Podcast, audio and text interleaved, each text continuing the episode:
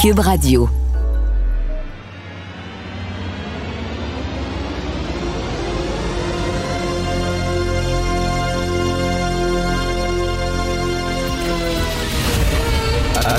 Attention, cette émission est laissée à la discrétion de l'auditeur. Les propos et les opinions peuvent choquer. Peuvent choquer. Oreilles sensibles s'abstenir. Richard Martineau. Martineau. Un animateur pas comme les autres. Richard Martineau. Cube Radio. Bonjour, bon jeudi, merci d'écouter Cube Radio. Je veux vous parler d'un livre extraordinaire que je suis en train de lire. C'est un essai d'une jeune journaliste américaine qui euh, s'appelle Sarah Kandiar, K-E-N-D-Z-I-O-R, Sarah Kandiar, et euh, ça s'intitule Des New. Il savait, Des New. Et c'est sur la culture du complotisme, la culture des complots. Et elle, elle dit, avant de, de ridiculiser les gens qui croient à des complots, essayez de les comprendre. Puis moi, Dieu sait que j'ai ridiculisé les complotistes en les appelant les coucous, etc. Elle a dit, regardez là, c'est comme, oui, des fois, il y a des complots qui sont complètement fous. Euh, par exemple, euh, la Terre n'est pas ronde, elle est plate, puis tout ça, ou euh, Pierre Bruno est un reptile, puis tout ça, là, tu sais, ça, c'est des complots complètement débiles, ou alors des démocrates organisent des messes pédophiles, sataniques dans des sous-sols de pizzeria. Bon, mais elle dit, s'il y a des complots, est-ce qu'on peut aller à la source? Pourquoi il y a autant de, théories du complot qui circulent? Parce que le lien de confiance envers les autorités est totalement brisé. Et pourquoi le lien de confiance est brisé? Parce qu'on nous cache plein de choses. On nous cache plein de choses. Et il y a des complots, hein, on disait avant que c'était des théories du complot loufoques, qui se sont avérées finalement, qui sont vrais. Rappelez-vous, on disait à l'époque, il y a des gens qui disaient, hey, à l'université McGill, on faisait là, des, euh, euh, exercices, des expériences. On faisait gober du LSD à des gens qui ne le savaient pas pour faire des expériences, pour comment on pouvait contrôler le cerveau des gens. Puis c'est la CIA qui faisait ça, puis tout le monde disait, OK, c'est complètement pété, c'est n'importe quoi. C'est vrai. C'est vrai, il y a eu des documents, ça s'est vraiment fait. À l'Université McGill, ici à côté, on donnait du LSD sans que les gens le sachent. Donc, elle, elle vient des Appalaches, la région des Appalaches. Vous savez, les montagnes où c'est des gens, là, euh, délivrance, les gens qui jouent au banjo. Ben, c'est les Appalaches, c'est Hillbilly, c'est des gens peu éduqués qui ont des jobs très, très durs. C'est souvent des jobs de mineurs, etc. Elle, elle vient des Appalaches, puis euh, les gens se faisaient pas vacciner pendant la pandémie, les gens, c'est une des régions où les gens refusaient le vaccin. Puis là, elle a dit, ben, essayez de comprendre. Il y a quelques années de ça, d'ailleurs, il y a une série que vous devez regarder sur Disney Plus qui s'appelle Dope Sick. C'est une série hallucinante sur le scandale de l'oxycotin. L'oxycotin, c'était un opioïde. Euh, y a une entreprise qui a vendu ça, un laboratoire, en disant ce n'est pas addictif, vous ne viendrez pas accro, absolument pas. C'était faux. C'était complètement faux. C'était extrêmement addictif comme médicament. Ça rendait accro. Le FDA euh, qui est l'organisme fédéral qui est censé réguler justement la vente des médicaments en disant toi, tu as le droit de vendre ton médicament parce qu'effectivement, il est correct, il est sécuritaire, toi, tu n'as pas le droit, blablabla. Le FDA avait donné le feu vert à ce médicament-là. Et le gars qui avait donné le feu vert pour la FDA, euh, Federal Drug Administration, le gars qui a donné le feu vert, peu de temps après, il a sacré son camp pour aller travailler pour le laboratoire qui faisait et qui vendait l'oxycotin. C'est assez fort. Bref, ils ont vendu ce médicament-là qui était poussé par plein de médecins, les pharmaciens, en disant prenez ça, c'est super sécuritaire, c'est super bon. regardez, c'est approuvé par la FDA, c'est approuvé par le gouvernement. Voyons donc, c'est fantastique. Il y, a, des grands intellectuels qui disent c'est un médicament miracle. Alors les gens, parce qu'on visait ces gens-là euh, dans la région des Appalaches, c'était des mineurs, c'est des gens qui avaient souvent des, difficultés, des, des, des, des, grosses douleurs parce que des accidents de travail faisant la mine, c'était un job physique et tout ça. On a commencé par viser ces gens-là en disant, ben, t'as mal au dos, t'as des grosses douleurs, prends ça, ça va, ça va être excellent pour toi. Euh, il y a eu des milliers de gens qui sont devenus accros. Il y a eu des suicides, il y a eu des meurtres, il y a eu des vols, il y a eu des overdoses. C'était la plus grosse crise d'overdose de l'histoire des États-Unis?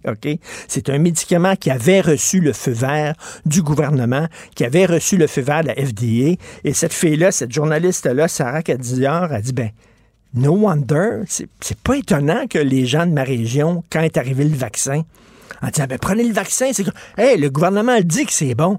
C'est pas étonnant que les gens disent, ton vaccin, il faut tourner dans le cul. On veut rien savoir. Pourquoi? Parce qu'ils venaient de passer par une crise, autres, où ils se sont fait mentir, où il y a eu vraiment un complot où ils se sont fait fourrer par le gouvernement et ils ne croyaient plus le gouvernement. Donc, cette fille-là dit, avant de ridiculiser les complotistes, c'est vrai qu'il y a des théories du complot qui sont folles, mais elle dit, il faut comprendre pourquoi il y a autant de théories de complot qui circulent. Voulez-vous me dire comment ça se fait? Les documents concernant le référendum de 95 ne seront jamais rendus publics ad vitam aeternam jusqu'à l'éternité. Même les documents concernant l'assassinat de John F. Kennedy, à un moment donné, après 30 ans, on les rend publics. Ça, c'est non. Pourquoi, vous pensez? Pourquoi? Comment ça se fait que l'ami de euh, Justin Trudeau, qui devait se pencher sur va-t-il y avoir ou non une commission d'enquête, ben, il a dit il n'y en aura pas de commission d'enquête. Est-ce qu'on a le droit de dire, ben, peut-être parce que c'est un de ses chums? Peut-être qu'un chum, c'est un chum. Peut-être que Justin n'avait pas de commission d'enquête parce que s'il y a une commission d'enquête publique, il va avoir l'air fou. Fait qu'il n'en veut pas, puis il a son chum faisant pas. Est-ce qu'on a le droit de penser ça? Donc, elle a dit ça.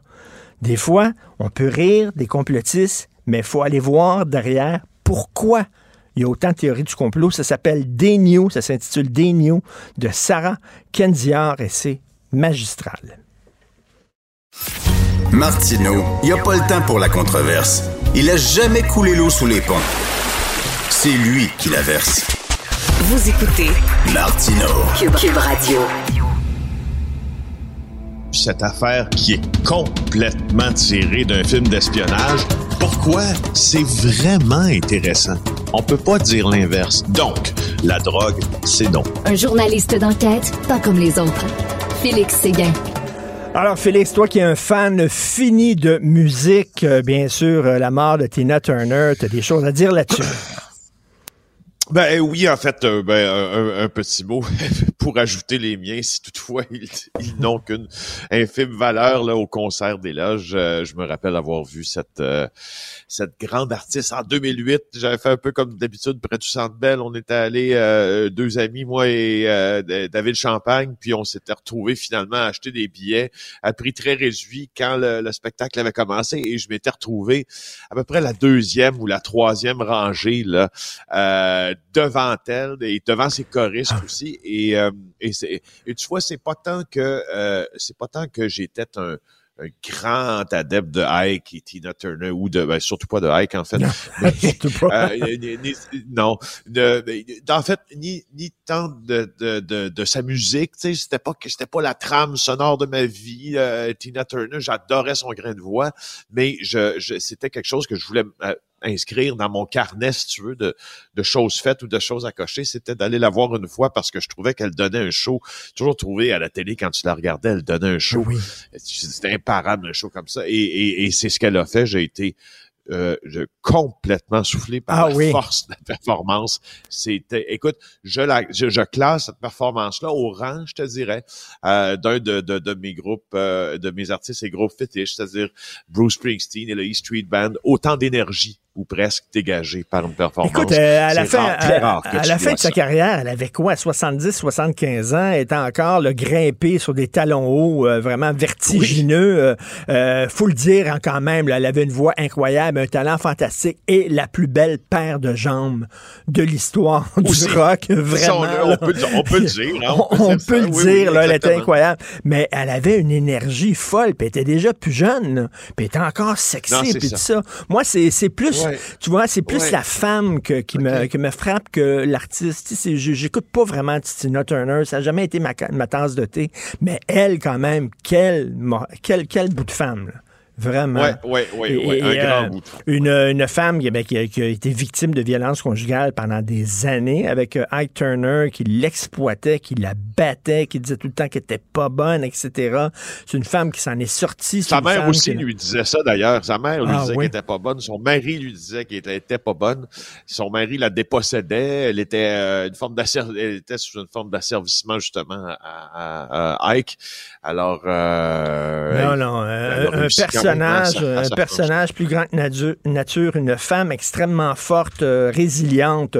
Fin de la saga Ward versus Gabriel après 13 ans. Hey, beaucoup de choses à dire euh, à ce sujet-là. Donc, Pierre-Paul Biron, euh, un article très intéressant dans le journal euh, ce matin.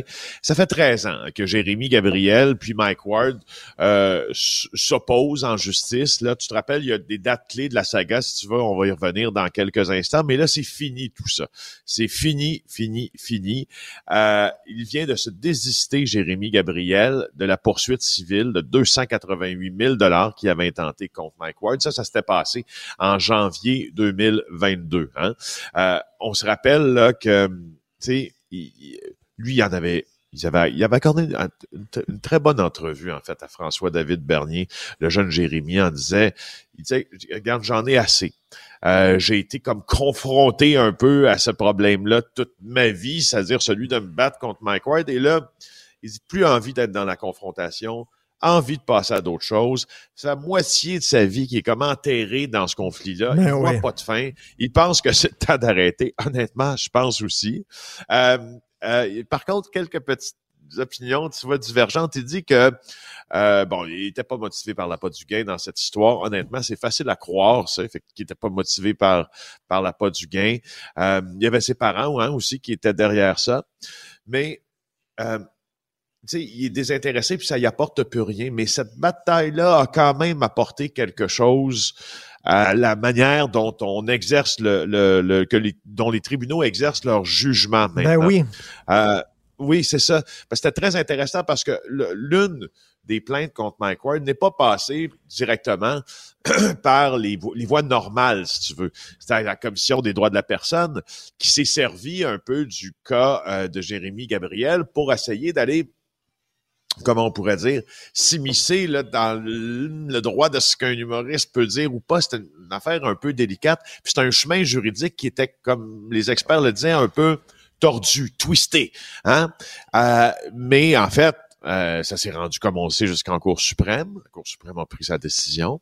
Mike Ward peut dire ce qu'il veut. Et après ça, ben, c'est intéressant parce que là, euh, Jérémy Gabriel enterre tout ça, puis dit j'en veux pas, Mike Ward.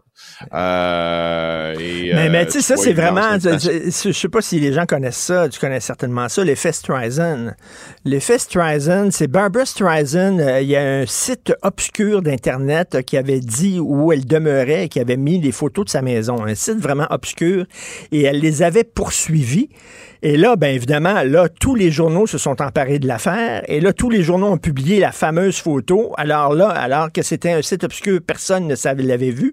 Là, soudainement, ça venait une histoire nationale. Tout le monde avait vu sa maison. Et ça, on appelle ça ah l'effet Streisand. Tu sais, le gag de, euh, de Mike Ward était passé presque inaperçu. Mais là, avec, en mettant le projecteur dessus, par le poursuivant, ben là, le gag roulait 24 heures sur 24 dans tous les médias sociaux. C'est ce qu'on appelle l'effet C'est que tu mets le projecteur encore plus sur une histoire que tu veux cacher. Oui, et puis euh, puis il y a aussi euh, différentes conséquences à judiciariser. Euh, judiciariser une, histoire, en tout cas un, litige, justement, parce qu'un litige n'est pas nécessairement toujours judiciaire, mais le judiciariser a de lourdes conséquences. Je te donne un exemple. Quand tu t'en vas euh, poursuivre quelqu'un, puis tu l'attends au tribunal, à la chambre civile du palais de justice, avant, tu as eu des interrogatoires au préalable, ou quand quelqu'un te poursuit. sais, on y pense toujours à deux fois avant de faire ça, parce que quand quelqu'un euh, te poursuit ou l'inverse, tu as le droit de lui poser bien des questions avant de te rendre au tribunal, dans des conférences préparatoires, puis dans des interrogatoires au préalable. Et dans ces interrogatoires-là, tu as le droit de demander un paquet de preuves pour ta défense, puis d'en fournir un paquet aussi. Je te dis des fois, c'est pas des endroits où tu veux toujours aller parce que tu pourrais être surpris. Ben, exactement.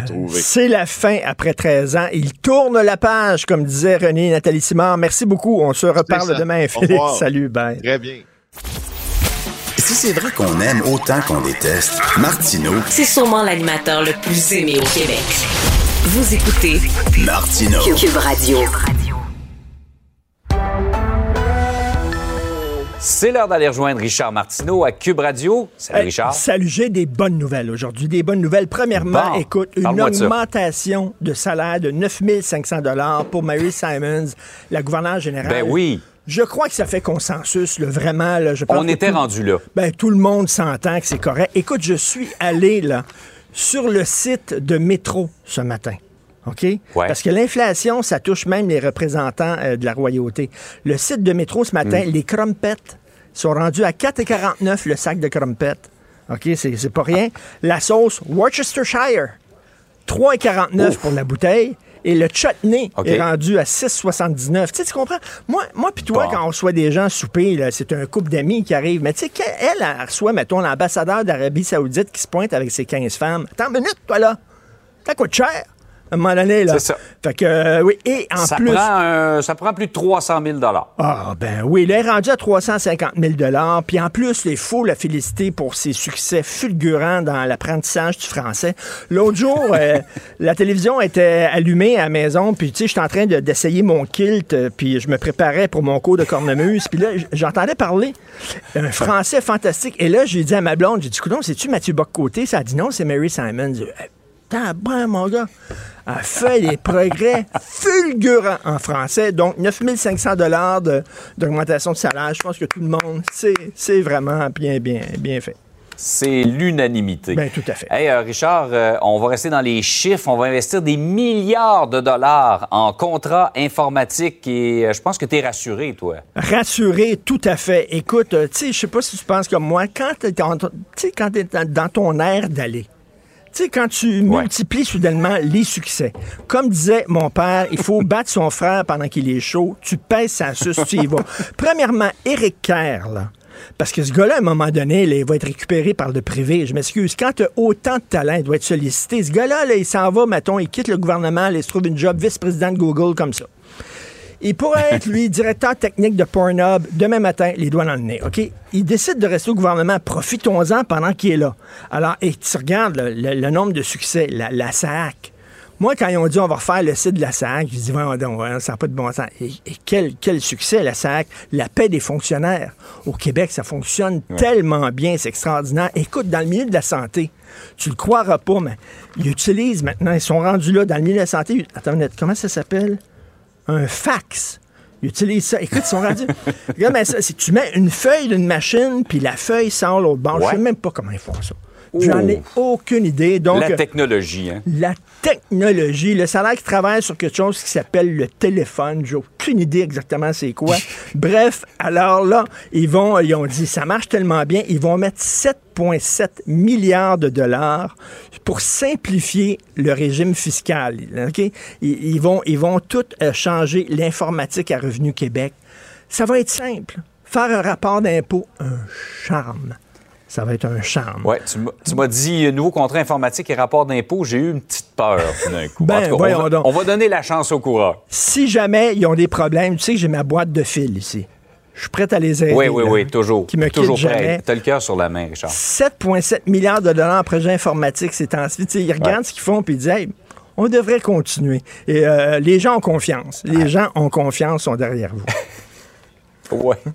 Euh, parlons de ChatGPT. Euh, on, en apprend tous les jours. Je voyais plutôt cette semaine, Richard, que dans 10 ans, l'élève va avoir dépassé le maître, c'est-à-dire l'intelligence artificielle va être plus avancée que ceux qui l'ont créée. Ben oui. Euh, toi, tu dis il faudrait peut-être prendre un temps d'arrêt. Ben écoute, tout le monde fait, euh, tout le monde, euh, les- tous les gens font des tests avec Chat GPT. T'en as fait des tests Mhm. et t'as vu toutes les erreurs que, que ça faisait. Mario Dumont s'est amusé l'autre jour à faire des tests avec Chat très GPT. révélateur. Très révélateur. Écoute, j'ai vu aujourd'hui dans la presse aussi des journalistes qui disent qu'ils ont testé Chat GPT puis c'est tout croche, c'est plein de problèmes. Et il y a euh, euh, Jean-François Lisée récemment dans le Devoir qui écrivait quelque chose que je trouvais qui était pas bête. Il dit, écoute, il y a plein de problèmes. Si c'était n'importe quel autre produit, on le retirerait du marché. Si c'était, je sais pas moi, une automobile, il y aurait un rappel, OK? Si c'était Ouais. un, un siège pour enfants, il y aurait un rappel. Là, alors qu'on est en train de lutter contre les fake news, la désinformation, là, tu as une machine qui est en train d'entrer dans les écoles, qui est tout croche, qui dit n'importe quoi, qui est pas à point, comment ça se fait qu'il n'y a pas un rappel? Où sont les organismes, demandait euh, euh, Jean-François Lisée, les organismes de défense des consommateurs en disant, ben, ce, Comment ça se fait que ce, c'est en libre service? on devrait le retirer. On n'est pas prêt. C'est vraiment n'importe quoi. Et de dire que c'est en train de rentrer dans les écoles alors que ça n'arrête pas de faire des erreurs, il y a des questions à se poser. Oui, c'est on ne semble pas être en mesure encore de contrôler euh, ChatGPT et le reste de l'intelligence. Tout à fait. Mais ça a l'air qu'Éric Kerr va se, plancher là-dessus. il va travailler sur ChatGPT pour le rendre plus performant. Nous voici rassurés. Hey, Richard, passe une belle journée. Merci, bonne journée. Salut. Salut. Martino. Même avec un masque, c'est impossible de le filtrer. Vous écoutez Martino. Cube Radio.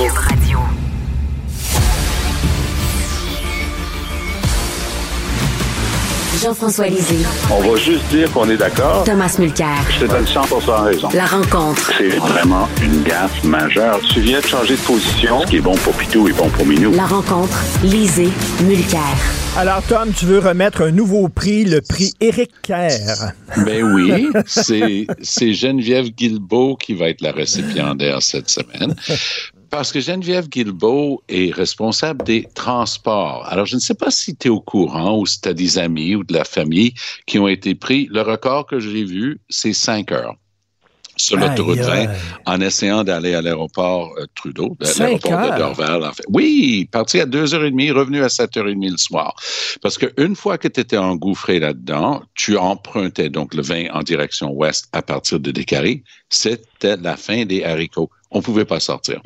Et donc, euh, les génies au ministère des Transports à Québec, qui, je répète tout le temps la même chose, les transports et la santé devraient déménager à Montréal, sauf les affaires internes comme la législation qui peut bien rester à Sainte-Foy. Mais déménageons euh, le nerf de la guerre de ces places-là à Montréal. Geneviève Guilbeault a eu comme toute réponse pour les gens qui ont été pris là-dedans, ben vous auriez dû appeler le 511, c'est votre faute. Donc ça, ça s'appelle le prix Eric Kerr parce que c'est Jamais la faute du gouvernement. Mais ben oui. Jamais la responsabilité des ministres. Voyons donc. C'est la faute des gens. Ou encore, on trouve une tête de Turc comme l'ancien PDG de la SAC, dans le cas d'Eric Kerr, qui, rappelons-le, c'est pour ça que le prix porte son nom, parce qu'il est allé ce petit bout de plus loin que tous les autres. Eric Kerr a dit, on aurait dû avoir des louanges. C'est ben extraordinaire. Écoute, euh, Tom, parlant d'Éric Kerr, lorsque tu vois aujourd'hui que le gouvernement va injecter euh, euh, un milliard de dollars dans les finances et dans Revenu Québec afin de simplifier leur système informatique et tout ça, t'en penses quoi? Ben, je pense que c'est une fichue bonne idée parce que je ne sais pas si tu as déjà essayé avec tes propres affaires de te créer un programme avec clic machin truc euh, du gouvernement du Québec. Mais honnêtement, je suis pas pire pour un gars dans la soixantaine euh, avec tout ce qui est ordinateur et tout ça. Mais j'en ai un dans le fond du lac devant ma maison parce que j'ai pitché mon ordinateur là-dedans la dernière fois que j'ai essayé de traiter avec euh, Revenu Québec. Alors, tant mieux qu'ils dépensent, mais les sommes commencent à être pharaoniques. Les, les gens qui font ça ne pense plus. Tu sais, à Ottawa, dans le plus récent budget, on a ajouté une petite ligne, 1,3 milliard pour continuer de réparer le système de paie Phoenix. Aussi fou que ça puisse paraître, avant qu'on dépense des dizaines de milliards sur ces fichus d'amélioration, les chèques de paie sortaient au fédéral. C'est extraordinaire. Hein? Ben oui, tu viens de l'apprendre. Il y avait des chèques de paie. On améliore le système, puis il n'y a plus de chèques de paie. Mais encore cette année, 20 ans après que la patente à gaz a commencé, 1,3 milliard pour essayer de le réparer. Richard, 30 secondes pour dire que quand j'étais le président de l'Office des professions du Québec, donc une fonction d'administrateur au niveau des sous-ministres, ils nous ont tous rassemblés dans une pièce une journée pour un colloque, tous les sous-ministres, tous les dirigeants d'organismes, pour nous enguirlander. Et là, je remonte il y a 30 ans et un petit peu plus. Ils ont dit, vous avez la responsabilité de gérer vos budgets, vous avez la responsabilité de gérer votre personnel, mais vous devez apprendre, parce que vous ne savez pas le faire, puis ils avaient bien raison, à gérer vos ressources informatiques. Si vous n'apprenez pas un petit peu là-dessus vous-même, vous allez toujours vous faire mener par le bout du nez par des gens qui, eux, disent qu'eux, ils comprennent ça, mais ils, ne peuvent pas euh, remplir ça, à moins que vous portez attention. C'est encore vrai 30 ans plus tard. Une autre génération est là. Écoute, les gens quittent le ministère d'Éric Kerr en claquant la porte en disant c'est une maison de fous. Le gars, il connaît rien Ben là-dedans. Il bosse tout le monde. C'est Mais- mais- extraordinaire. Mais justement, euh, Jean-François, avec euh, veut dire, le grand succès qu'ils ont eu avec la SAAC, euh, avec les départs dans le ministère d'Éric Kerr, là, de dire, de lire qu'ils vont in- in- insuffler le 7,7 milliards en projets informatiques, moi, ça me fait peur. Ben, c'est ça. Alors, à chaque fois, je dis, ben, euh, tu peux pas dire faites-le pas parce que on est quand même euh, dans, dans cette ère dans cette ère informatique puis c'est important de, de se mettre à jour. Puis en même temps on dit je le croirai quand je le verrai. Et on est vraiment à l'étape de dire je le croirai quand je le verrai. Euh, puis là on se dit ouais pendant la vaccination euh, Clic Santé fonctionnait très bien puis on continue à le dire parce que c'est une des choses qui nous a frappé parce qu'on n'était pas habitué à voir un truc qui fonctionnait très bien. Euh, là, la SAC, qui, qui continue à avoir des délais. Euh, sur euh, là, on, on sait qu'il va y avoir le, le, le dévoilement de, de l'identité numérique euh, du Québec, et ça, c'est Eric Kerr qui est en charge de ça. Euh, c'est constamment reporté, mais euh, il paraît que ça va venir. Alors, là-dessus, maintenant, euh, évidemment, on craint l'ingérence chinoise, mais on craint aussi euh, les, les nouveautés informatiques du gouvernement du Québec. On se dit, euh, on se croise les doigts, on dit, on espère que ça va bien aller, mais on est, on est, convainquez-nous là, parce que euh, on, on, on commence d'un point de vue très sceptique. Tout à fait. Clic Santé, à moins que je me trompe, mais je pense que c'était pas le gouvernement Clic Santé. hein. C'était vraiment une Non, entreprise privée. C'était le gouvernement. Le gouvernement? Mais c'était un, un- un Chevrolet 65. C'était un truc bâti il y a 15 ans, à l'époque où on craignait le H1N1, qui était le- la grippe avienne. Et, et donc, on a construit quelque chose à l'époque. Donc, je dis Chevrolet 65 pour dire, c'était euh, fait avec des outils de l'époque, mais fait tellement solide qu'ils avaient juste à le renouper un peu. Ils l'ont sorti du garage, ils ont fait un changement d'huile, ils ont gonflé les pneus, puis paf, tout était prêt. Tandis que maintenant, tu mets ça entre les mains des vrais experts comme Eric Kerr. tu sais. Il, il est encore en train de travailler son curriculum vitae original de sa première campagne électorale. Et, et ça, c'est la folie Legault a le défaut de ses qualités. Et je le dis en toute sincérité, Legault a une très grande qualité de loyauté. En fait, il le prouve constamment. Oui, mais trop. Peu importe les bourdes, peu importe les merdes, il reste fidèle à son monde. Écoute, Ça dépend, ça dépend pas si t'es une femme. Si t'es une femme, tu prends ça, le bord. c'est vrai. Tu as tout à fait raison. Mais, Ber- Ber- Ber- là, regarde, là, Bernard Drinville, là, il va devant les caméras, il regarde Mi- Michel David, puis il dit Tu vas quand même pas comparer le travail d'une institutrice au travail réel et sérieux d'un député. Voyons donc. La, la porte devrait encore être en train de tourner tellement qu'il aurait été botté dans le derrière et mis dehors. Non, non, non, non. Il va s'excuser le lendemain, comme Legault l'a fait. De Jean Boulet est encore là. C'est un, tu sais, il, Ben il oui. traîne comme un boulet les déclarations de Jean Boulet, mais pas grave. Ça, c'est, ça, c'est le côté qui bâtit une loyauté. Oui, mais les gens sont farouchement loyaux Tout à- à au fait. sein de la CAQ. Euh, Jean-François, euh, on sait que François Legault, euh, son balado, il recevait Biz et ça fait beaucoup jaser. Ben oui, parce que d'abord, c'est une excellente balado. J'invite les gens à aller le voir sur YouTube ou sur euh, la, la page Facebook de, de François Legault. Euh, d'abord, c'était risqué parce que les premiers qui a, qui, qui a vu, bon, Régine Laurent, quelques autres, c'était pas très risqué. Ensuite, il y a eu Louise Baudouin euh, qui a parlé de la langue. Alors, Louise, euh, il a poussé un petit peu sur la langue. Et là, Biz, ben Biz, c'est un indépendantiste, ben, comme Louise, mais un, un indépendantiste, et il est pour la loi 101 au Cégep. Et là, il y a tout un bout où Biz essaye de convaincre Legault qu'il faut faire la loi 101 au cégep, que lui-même, Biz était contre il y a quelques années, mais comme la situation se dégrade, il faut absolument le faire. Euh, Legault écoute ça, euh, il pose des questions, puis là, il pose des questions sur l'immigration. Est-ce qu'il faudrait demander que les, immigrants connaissent le français avant de venir? Puis Biz, il dit, ben, c'est pas une mauvaise idée, mais la vraie bonne idée, c'est l'indépendance du Québec. Et, euh, et bon, Legault euh, encaisse ça, évidemment.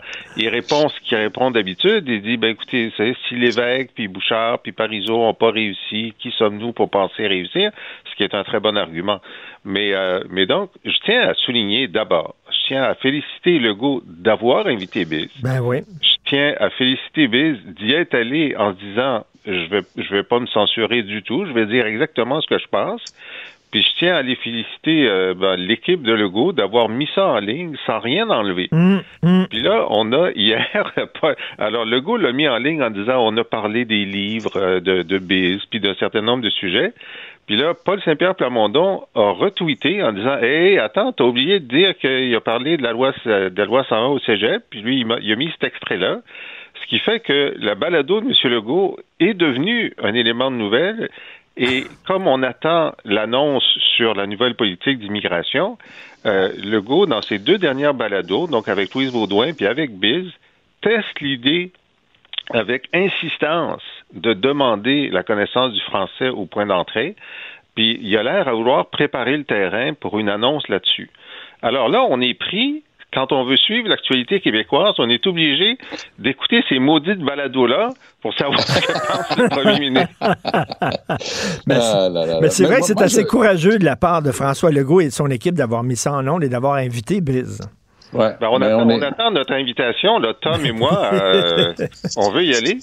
Écoute, ça a marché, hein? Dans le temps de, de la fête de Saint-Valentin au mois de février, il avait envoyé des petites cartes avec des cœurs puis des trucs aux journalistes de la colline. Ça n'a pas pris longtemps pour que Paul Larocque et euh, Yasmine Abdel-Fadel et moi, on commence à pester sourire en coin, pester à la télé, à la joute, disant Hey, c'est pas juste, sont où nos invitations? Bon joueur, Legault est allé devant une caméra, a enregistré lui-même en train de faire nos cartes et il m'a envoyé ma carte.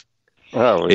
Et, no- donc, il, il, il a ce côté, à la limite, autodérision puis bon joueur, qui est une de ses qualités. Euh, le gars- je ne sais pas si tu as déjà eu l'occasion de l'entendre. Moi, j'ai assisté en 2015, c'était peu de temps après l'élection, peut-être début, début 2016, euh, à la soirée de la tribune de la presse à Ah, Québec. ben oui. Ah Euh, oui. euh, PKP était bon. chef du, du Parti québécois, euh, euh, Couillard était là pour les libéraux, et ainsi de suite. Il était bon, il était extraordinaire, et, et- et c'était une révélation pour moi. Il, il- ça, Dominique Anglade venait de quitter, euh, il, s'est moqué de lui-même. Il a, il a cette capacité, avec beaucoup de regard, de, de rire de lui-même, et ça manque. Ça- des, des gens qui sont en Euh. politique qui sont capables de dire regarde c'est c'est peut-être sérieux mais c'est pas toujours grave et, et, et ça avoir un petit peu de fun euh, ça, ça fait du bien pour ce qui est de la, la question de ce qui s'en vient en immigration je suis comme euh, Jean-François je, je crois sincèrement que cet après-midi on va apprendre que les normes en ce qui concerne la connaissance du français à l'arrivée au Québec euh, vont être serrées pas un quart de tour euh, genre un tour et demi euh, en réponse à une demande et une préoccupation réelle du public. Les chiffres qui sont sortis hier démontrent qu'une augmentation de 149 000 et des poussières, on va appeler ça 150 000, euh, de la population du Québec en 22, comme notre seule augmentation euh, vient de, de l'immigration, ça renvoie toujours. Il y a des enfants qui naissent, mais il, y a énormément de gens qui quittent aussi. Je- Euh, le- le- le- la conversation que nous trois, on a depuis un bon six mois maintenant, à savoir qu'on n'a jamais les vrais chiffres. On ne sait jamais. Alors, ils vont donner comme toute réponse à la Mm. CAQ. Non, non, va, va voir dans la défense des crédits, on en a parlé. Non, non, non, non, non. Les, les vrais chiffres, toutes les catégories confondues, c'est quoi? On ne sait pas. Euh, Jean-François, parlant d'immigration, hier, euh, chacun de son côté, Ruba Gazal de son côté et Pablo Rodriguez du sien, ont dit tous ceux qui s'inquiètent des nouvelles, des nouvelles cibles d'immigration du Canada sont anti-immigrants, sont xénophobes, sont intolérants. Le même vieux discours. Oui, alors ce que je dis, bon, euh, c'est normal pour Pablo Rod- Rodriguez parce que c'est la cassette libérale. si tu discutes, tu te souviens que, que Philippe Couillard, premier ministre, avait dit à François Legault euh, que si, parce que Couillard voulait augmenter les cibles euh, à 60 ou 70 000, Et puis euh, le goût voulait pas, puis il a dit ben tu souffres sur les sur les braises de l'intolérance. C'est à ce moment-là qu'il avait dit ça. Donc juste discuter de la politique d'immigration, c'est être anti-immigrant. Alors euh, les libéraux le font constamment, euh, mais là hier Ruba Gazal, ce qui est intéressant, c'est que elle se présente donc pour remplacer Manon Massé comme co-porte-parole féminine. Elle a dit que sa priorité c'était l'indépendance mais elle a dit aussi qu'elle elle votait NPD. Alors évidemment, le, chef du Bloc québécois a dit, ben là, il faut que tu te branches. Là. Si, si pour toi l'indépendance, c'est une priorité, tu peux pas voter pour un parti fédéraliste. Euh, la réplique de Ruba Gazal, ça a été de dire, comment oses-tu t'attaquer à une enfant de la loi 101 en parlant d'elle-même? Et, euh, et moi, ma, ma vision de l'indépendance, c'est une vision qui est rassembleuse, qui n'est pas anti-immigrante comme celle du Bloc. Alors, hmm. tu te dis, écoute, tu veux jouer dans les grandes ligues, là. Là, tu veux être co-porte-parole de Québec solidaire, puis ta réplique à une question parfaitement légitime du mouvement indépendantiste, pourquoi tu votes pour un parti fédéraliste à Ottawa, c'est de dire, vous devriez pas m'attaquer parce que je suis, je suis un enfant de la loi 101. Eh hmm, pas sûr que. pas sûr. Je suis pas sûr. Ça commence mal. Euh, Tom, qu'est-ce que tu en penses euh, de, des déclarations de Ruba Gazal et euh, de celles de Pablo Rodriguez? Ben, au, risque d'avoir l'air d'un gars qui veut qu'on crée d'autres partis d'opposition, parce que je trouve qu'on en a déjà assez. Merci. Et c'est la raison pour laquelle euh, la CAQ à Québec et les libéraux à Ottawa trônent en roi et maître. Euh, moi, j'ai l'impression que Ruben Gazal est en train de dire une simple vérité. Les progressistes, les gens qui sont de gauche, les socialistes, les sociodémocrates, votent peu pour le bloc. Si ta première préoccupation, c'est la défense des intérêts du Québec, puis tu vois ça de cette lorgnon-là, tu regardes pas le reste, c'est ton choix. Mais ce qu'elle est en train de dire, c'est qu'elle regarde tout le reste. De la même manière que j'ai et j'en ai souvent parlé, mais c'est tout à fait vrai. J'ai un paquet de jeunes, et moins jeunes aujourd'hui, parce que ça fait quand même un bout, mais qui ont travaillé d'arrache-pied pour faire aider le NPD de Jack Layton, et avec lequel j'avais travaillé si fort, qui a mené à cette fameuse vague orange en 2011. Ces gens-là ne voteront jamais oui dans un référendum, mais à tout jamais. Ils sont pas du tout souverainistes, mais ils sont solidaires. Ils sont Québec solidaire. Ils travaillent mm. d'arrache-pied comme bénévoles pour Québec solidaire parce qu'ils aiment la vision sociale et économique et environnementale de Québec solidaire. Donc, si tu regardes, OK, OK, M. Blanchette a sans doute beaucoup de qualités. Quand il était le ministre de l'Environnement, on parle de ses grandes réussites comme vouloir mettre des trous dans l'île d'Anticosti pour aller extraire du gaz. On parle d'une grande réussite comme la cimenterie mécaniste du gouvernement de, de, cette époque-là. Regarde, on, va arrêter de faire des acraires quand environnementalement ils, ont, ils sont progressistes. On va arrêter de faire des acraires que socialement ils sont des progressistes. Donc, une progressiste comme Ruben Gazal, elle fait quoi? Elle vote NPD. Hmm. Elle, voit en Jagmeet Singh quelqu'un qui est progressiste et elle dit que la bataille pour la souveraineté du Québec va avoir lieu ici de la même manière que quelqu'un qui est progressiste, socialiste, va voter Québec solidaire, mais voteront jamais, pour, pour bon nombre d'entre eux autres, pour la souveraineté, puis c'est parce qu'ils n'y voient pas une solution à quoi que ce soit. Jean-François.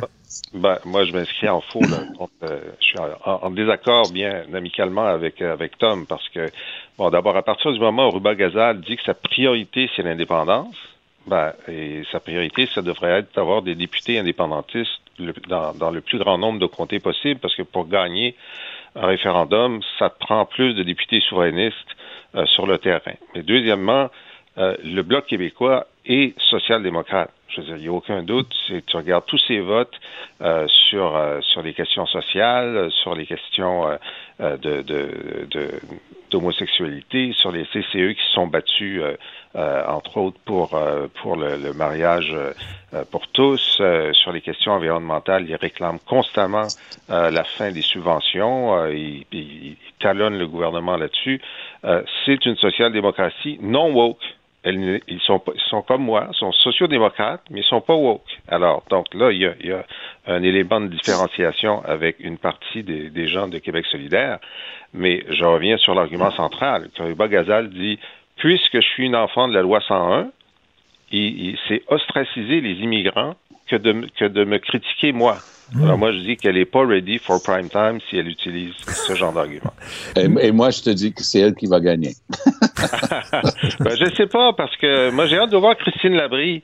Euh, Christine Labrie est, est, euh, à, à Rouen-Noranda.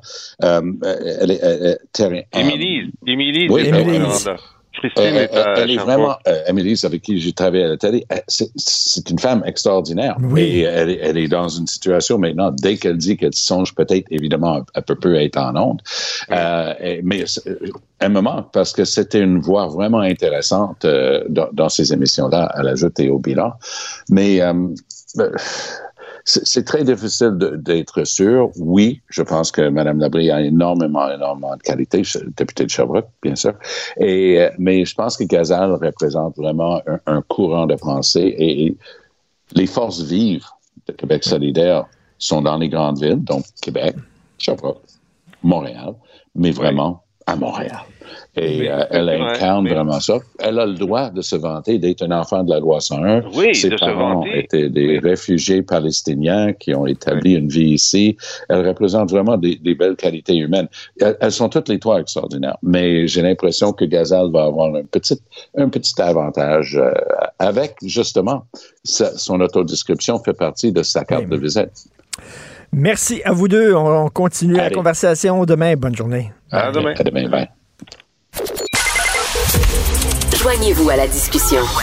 Appelez ou textez le 187 Cube Radio 1877 827 2346. Alors, vous savez qu'on est en pénurie de main-d'œuvre à peu près partout, en, en plein de secteurs d'activité. Et là, ben, une des solutions qu'on a trouvées, c'est une formation écourtée. Hein, il va falloir faire une formation beaucoup plus courte parce qu'il faut que ces gens-là puissent commencer à travailler. Alors, on a fait ça, entre autres, avec les préposés aux bénéficiaires. On a fait ça avec les éducatrices en garderie, en service de garde. Et là, on va faire ça avec les profs en disant, ben là, vous allez avoir une formation plus, euh, plus- beaucoup plus courte, plus brève, et euh, vous allez pouvoir travailler rapidement parce qu'on a besoin de vous en classe. Et là, il y a des enseignants, il y a un groupe de chercheurs qui disent, wow, wow, wow, là, je m'excuse, mais la formation courte pour devenir enseignant, c'est pas une solution à long terme. Euh, nous allons parler avec Mylène Leroux, qui est professeure à l'Université du Québec en Outaouais et chercheuse régulière du Centre de recherche sur la formation et la profession enseignante. Bonjour, Madame Leroux.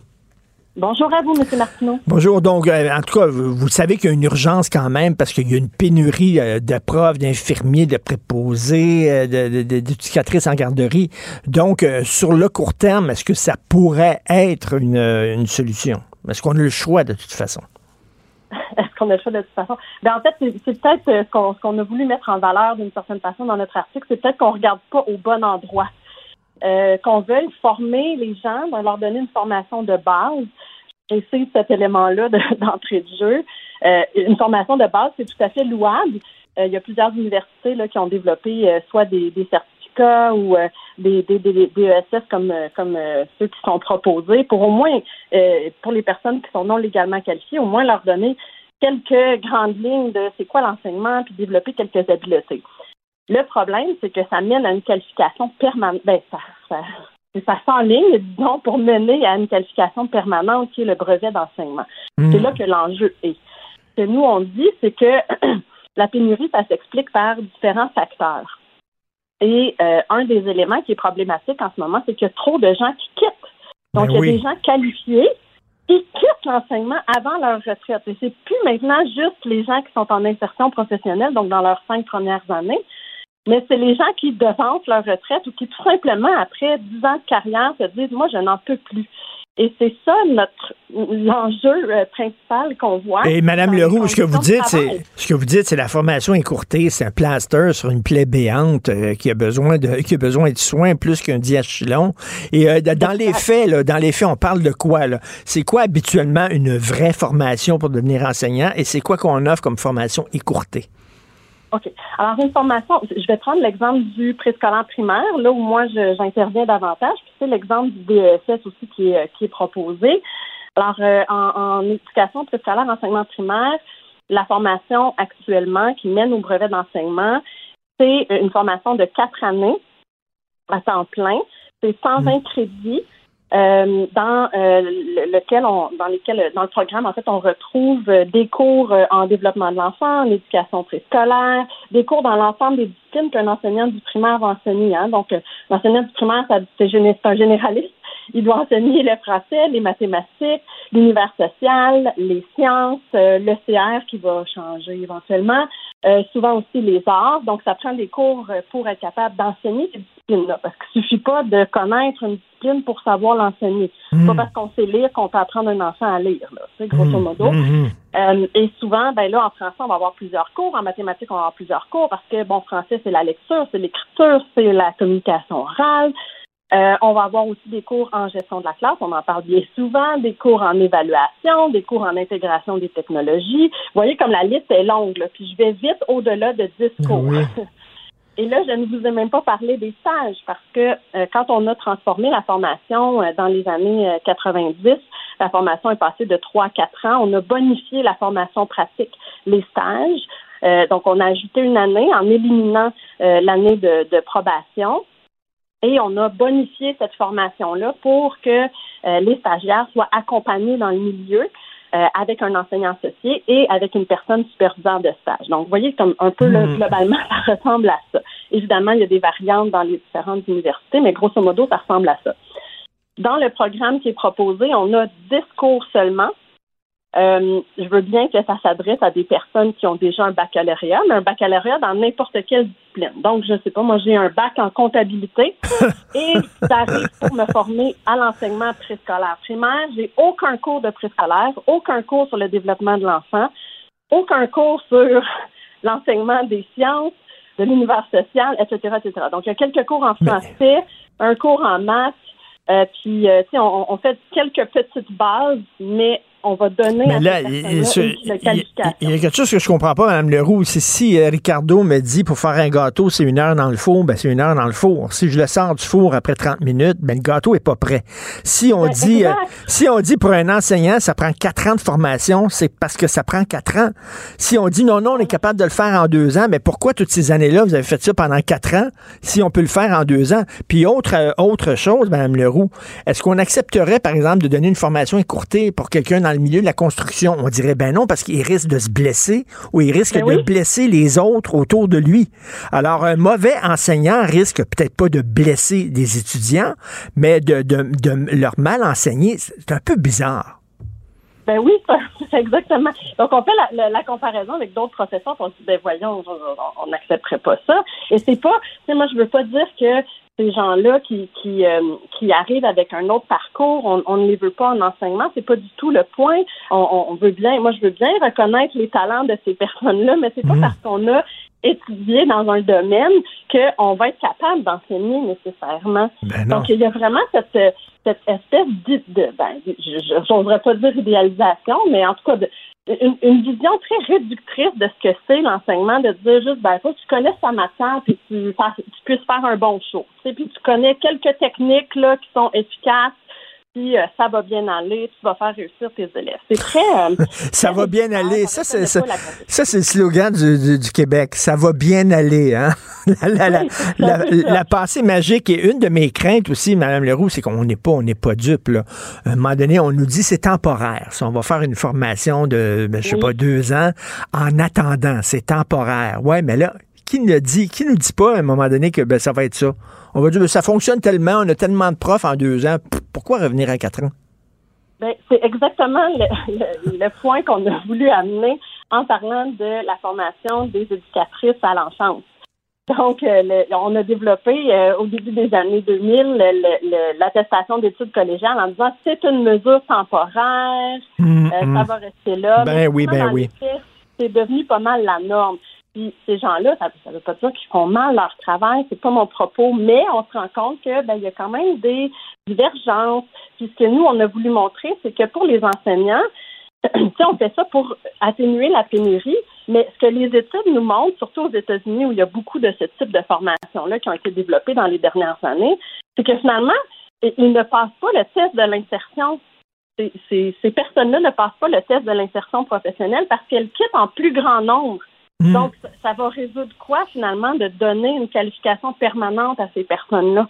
Ben, c'est ça, parce que vous l'avez dit tout à l'heure, on met le diachylon sur une hémorragie. Oui, mais il faut s'occuper. Moi, je veux bien remplir plus vite le seau d'eau, mais si le seau d'eau est troué parce qu'il y a des mauvaises conditions de travail, parce qu'il y a un système à trois vitesses, parce que l'évaluation pèse lourd sur tout le monde, ben, les gens ben. vont juste fumer, puis ça sert à rien. Ben, je suis d'accord avec vous, Mme Leroux. Si quelqu'un qui est formé, là, vraiment une formation complète, quatre ans, là, super, super formé, puis euh, c'est un professionnel, puis après ça, on l'envoie à l'école, puis après une couple d'années, il dit ça n'a pas de maudit bon sens, conditions de travail, chaque le camp. Vous imaginez quelqu'un qui a la moitié de sa formation, la moitié de la préparation, puis qu'on envoie au front. Ben, cette personne-là, va, pourquoi cette personne-là a duré plus longtemps? Ben, c'est exactement ça. Je veux dire, moi, ça fait 20 ans que je m'intéresse à la résilience des enseignants. Que je m'intéresse aussi au bien-être, à l'insertion professionnelle. Et jamais il me serait venu en tête de dire Hey, réduis donc la formation, ça va aller mieux. Non, tout, tout pointe dans le sens où on devrait, euh, non, bonifier encore plus. On veut les, les, les, outiller le plus possible pour être capable d'affronter ce qui, ce à quoi ils sont confrontés. Et c'est une tendance qui, est partout dans le monde d'allonger la formation. Même en Ontario, hein, euh, où on prend souvent exemple, le gouvernement aime bien prendre exemple sur l'Ontario. Il y avait ce type de formation d'une année pour les personnes qui ont un baccalauréat. Il y a quelques années, on a bonifié à deux ans parce qu'on se rendait compte que c'était pas suffisant. Oui. Non, non, mais je suis tout à fait d'accord avec vous. C'est comme euh, le, gros problème, c'est la rétention. La rétention des profs. Puis là, pour, pour, pour s'assurer que les profs, justement, soient le mieux équipés possible, ben, ça prend une vraie formation. Et on n'aide pas le, le, futur prof en lui donnant une formation écourtée. On ne l'aide pas pantoute parce qu'il va arriver là-bas, il va être encore moins préparé que les autres. Alors pourquoi, pourquoi il durerait plus longtemps? Je le vois pas. Non, c'est ça. Puis je comprends, tu sais, je, veux, je veux mentionner que je comprends euh, l'enjeu pour les centres de services, pour les directions d'école qui euh, arrivent et ils n'ont pas de personnel. Donc ils veulent, ils veulent, ils veulent qu'il y ait des gens devant devant la classe, ils veulent qu'il y ait des gens qui puissent être qualifiés. Donc ce que, ce que nous on dit, c'est ben on veut former ces gens-là, on veut on veut leur donner une formation de base. On comprend, il y a plein d'ajustements qui se font dans les programmes actuellement euh, pour euh, soit le faire le, le, dernier stage de la formation en emploi, ça, se fait déjà dans plusieurs universités pour, pour certains étudiants. Euh, on essaie de donner des cours le soir, par exemple, pour permettre à nos étudiants, surtout lors de la dernière année de formation, d'enseigner dans la journée. Mais c'est sûr que ça donne des conditions d'apprentissage qui sont un peu moyennes. Tu sais, moi, tout l'hiver, j'ai enseigné un cours de différenciation pédagogique de 7 heures à 10 heures le soir en Zoom. Donc, imaginez-vous les étudiants qui enseignent toute la journée avec leurs petits élèves. euh, certains avaient un cours de 3h45 à 7h45 et ils arrivaient dans mon cours à, 7h le soir. J'étais peut-être plus tout à fait là. Heureusement que j'ai une pédagogie euh, très diversifiée où je les faisais participer puis ils faisaient pas juste m'écouter, mais quand même. Ah, on cherche tout le temps la solution facile. Je me souviens quand ils ont commencé les, cours d'initiation à la vie sexuelle, ils ont dit ça, ça peut être donné par n'importe qui. Fait que là, le prof de maths peut parler de sexualité parce que 44 plus 25, ça fait 69. Fait qu'il peut parler de ça euh, aux jeunes. Puis le prof de flûte, euh, le prof de musique, il donne des cours de flûte, il va pouvoir parler de fellation aux jeunes. Tu sais, c'est comme, non, ça prend des gens qui sont formés, des sexologues. on cherche tout le temps la solution la plus facile et euh, c'est peut-être pas la meilleure solution non plus. Euh... Ben, c'est ça. faut comprendre les enjeux, en fait.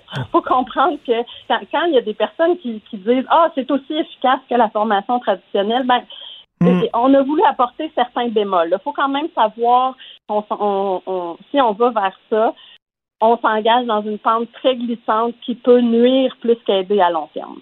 Tout à fait. Je suis tout à fait d'accord avec vous, euh, Madame Mylène Leroux. Merci beaucoup de nous avoir parlé. Ça fait plaisir. Merci, Madame Mylène Leroux, professeure à l'Université du Québec en Outaouais, chercheur régulière au Centre de recherche sur la formation euh, pour la profession enseignante. Martino. Le préféré du règne animal. Bonjour, les petits lapins. Avouez que ce serait le fun si les Nordiques revenaient. Avouez, parce que c'est tellement trippant, les chicanes entre Montréal et Québec. On aime ça, on adore ça. D'un bout à l'autre de la, la 20, ça serait le fun. Malheureusement, je sais pas, ça, ça regarde un peu mal. On en a parlé l'autre jour avec euh, Bergie, mais là, je tiens à en parler avec Jean-Nicolas Blanchet. Il est adjoint au directeur des sports au Journal de Montréal, Journal de Québec. Il est chroniqueur sportif d'opinion, puis il a écrit un sacré bon texte qui s'intitule Non, Albert, ta chronique n'était pas bidon. Alors, un texte sur le retour retour possible, éventuel ou peut-être pas des Nordiques est avec nous. Jean-Nicolas, salut. Salut, Richard. Salut. Écoute, euh, non, Albert, ta chronique n'était pas bidon parce que tu parles d'Albert Ladouceur, qui était euh, chroniqueur au journal, malheureusement disparu, décédé.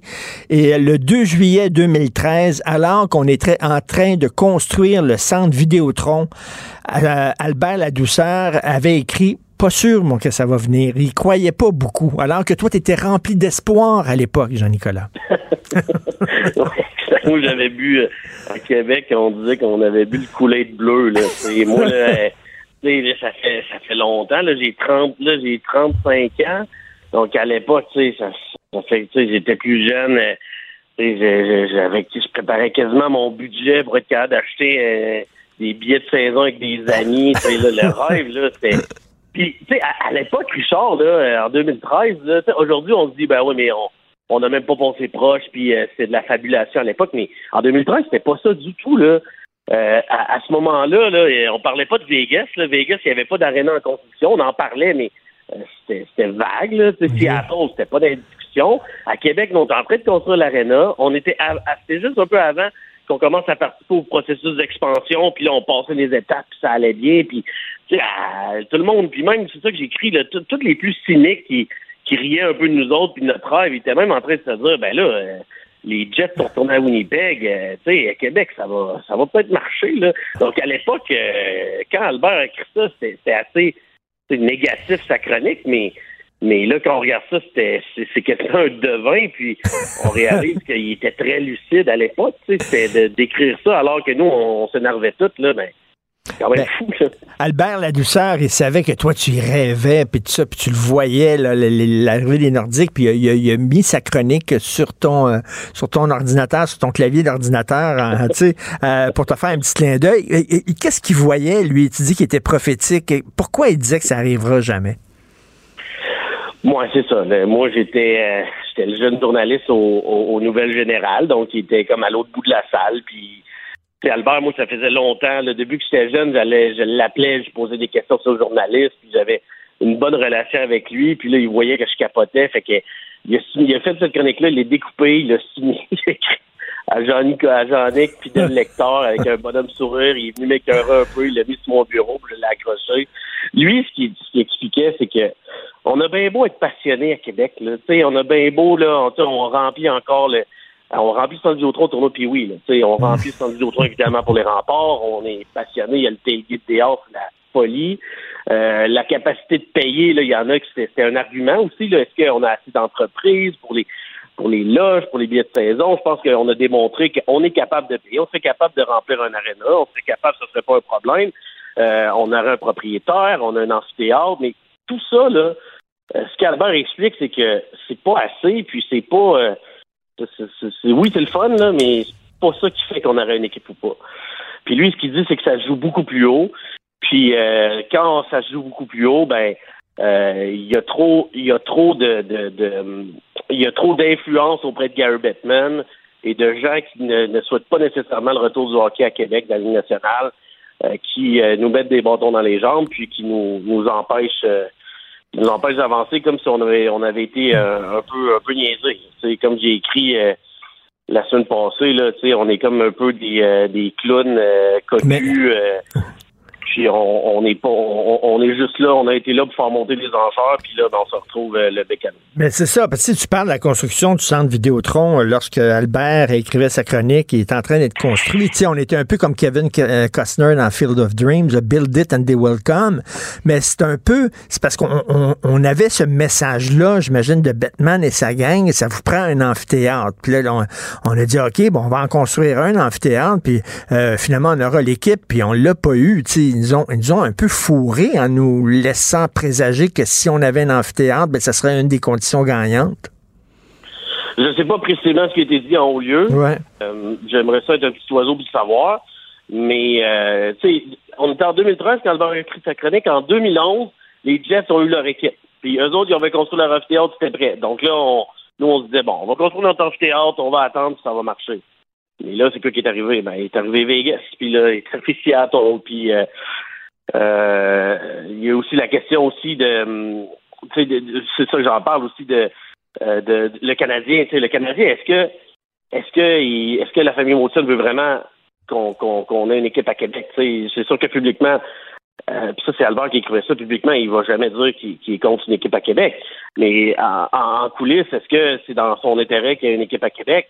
Ben, Albert, je la question en 2013. La question est encore pertinente. Jeff Wilson, lui, dit le contraire, mais euh, tu sais, je suis retourné un peu dans, dans l'histoire des Nordiques, là, puis quand il était question d'amener les Nordiques dans la Ligue nationale, des faire passer de l'AMH aux Nordiques, ben, le, le Canadien disait aussi qu'il allait, il allait supporter tout ça, puis il allait vouloir que les Nordiques viennent dans, dans la Ligue nationale pour jouer contre les Canadiens. Jean Béliveau était venu à Québec, serrer des mains et dire inquiétez-vous pas, on va voter, le Canadien va voter pour l'adhésion de Québec dans, dans, dans la Ligue nationale. Puis vous savez ce qui est arrivé. Le Canadien avait voté contre. Là. Fait que, tu sais, ça, euh, ça ma, ma, ma défunte grand-maman m'en parlait à peu près une fois par ça, ça a dû, ça, ça a dû être perçu, que, hein. ça, ça a dû être perçu par les gens de Québec comme une de claque d'en face. là. Ah, ça, c'est un des moments les plus choquants là, dans, dans l'histoire du hockey à Québec, c'est sûr. Là. Puis c'est pour ça que la plus vieille génération ici ne veut rien savoir du Canadien. Là. Je comprends qu'on a une gang là, qui, ici, les Browns de Boston, ils- ça marche bien, puis Patrice Bergeron, c'est un, un idole, un gars de Québec ici, mais, mais les plus vieux, eux, ce qui fait qu'ils n'aiment pas le Canadien, c'est c'est encore ça qu'ils ont sur le cœur, là. Puis on se met à leur place, puis je comprends.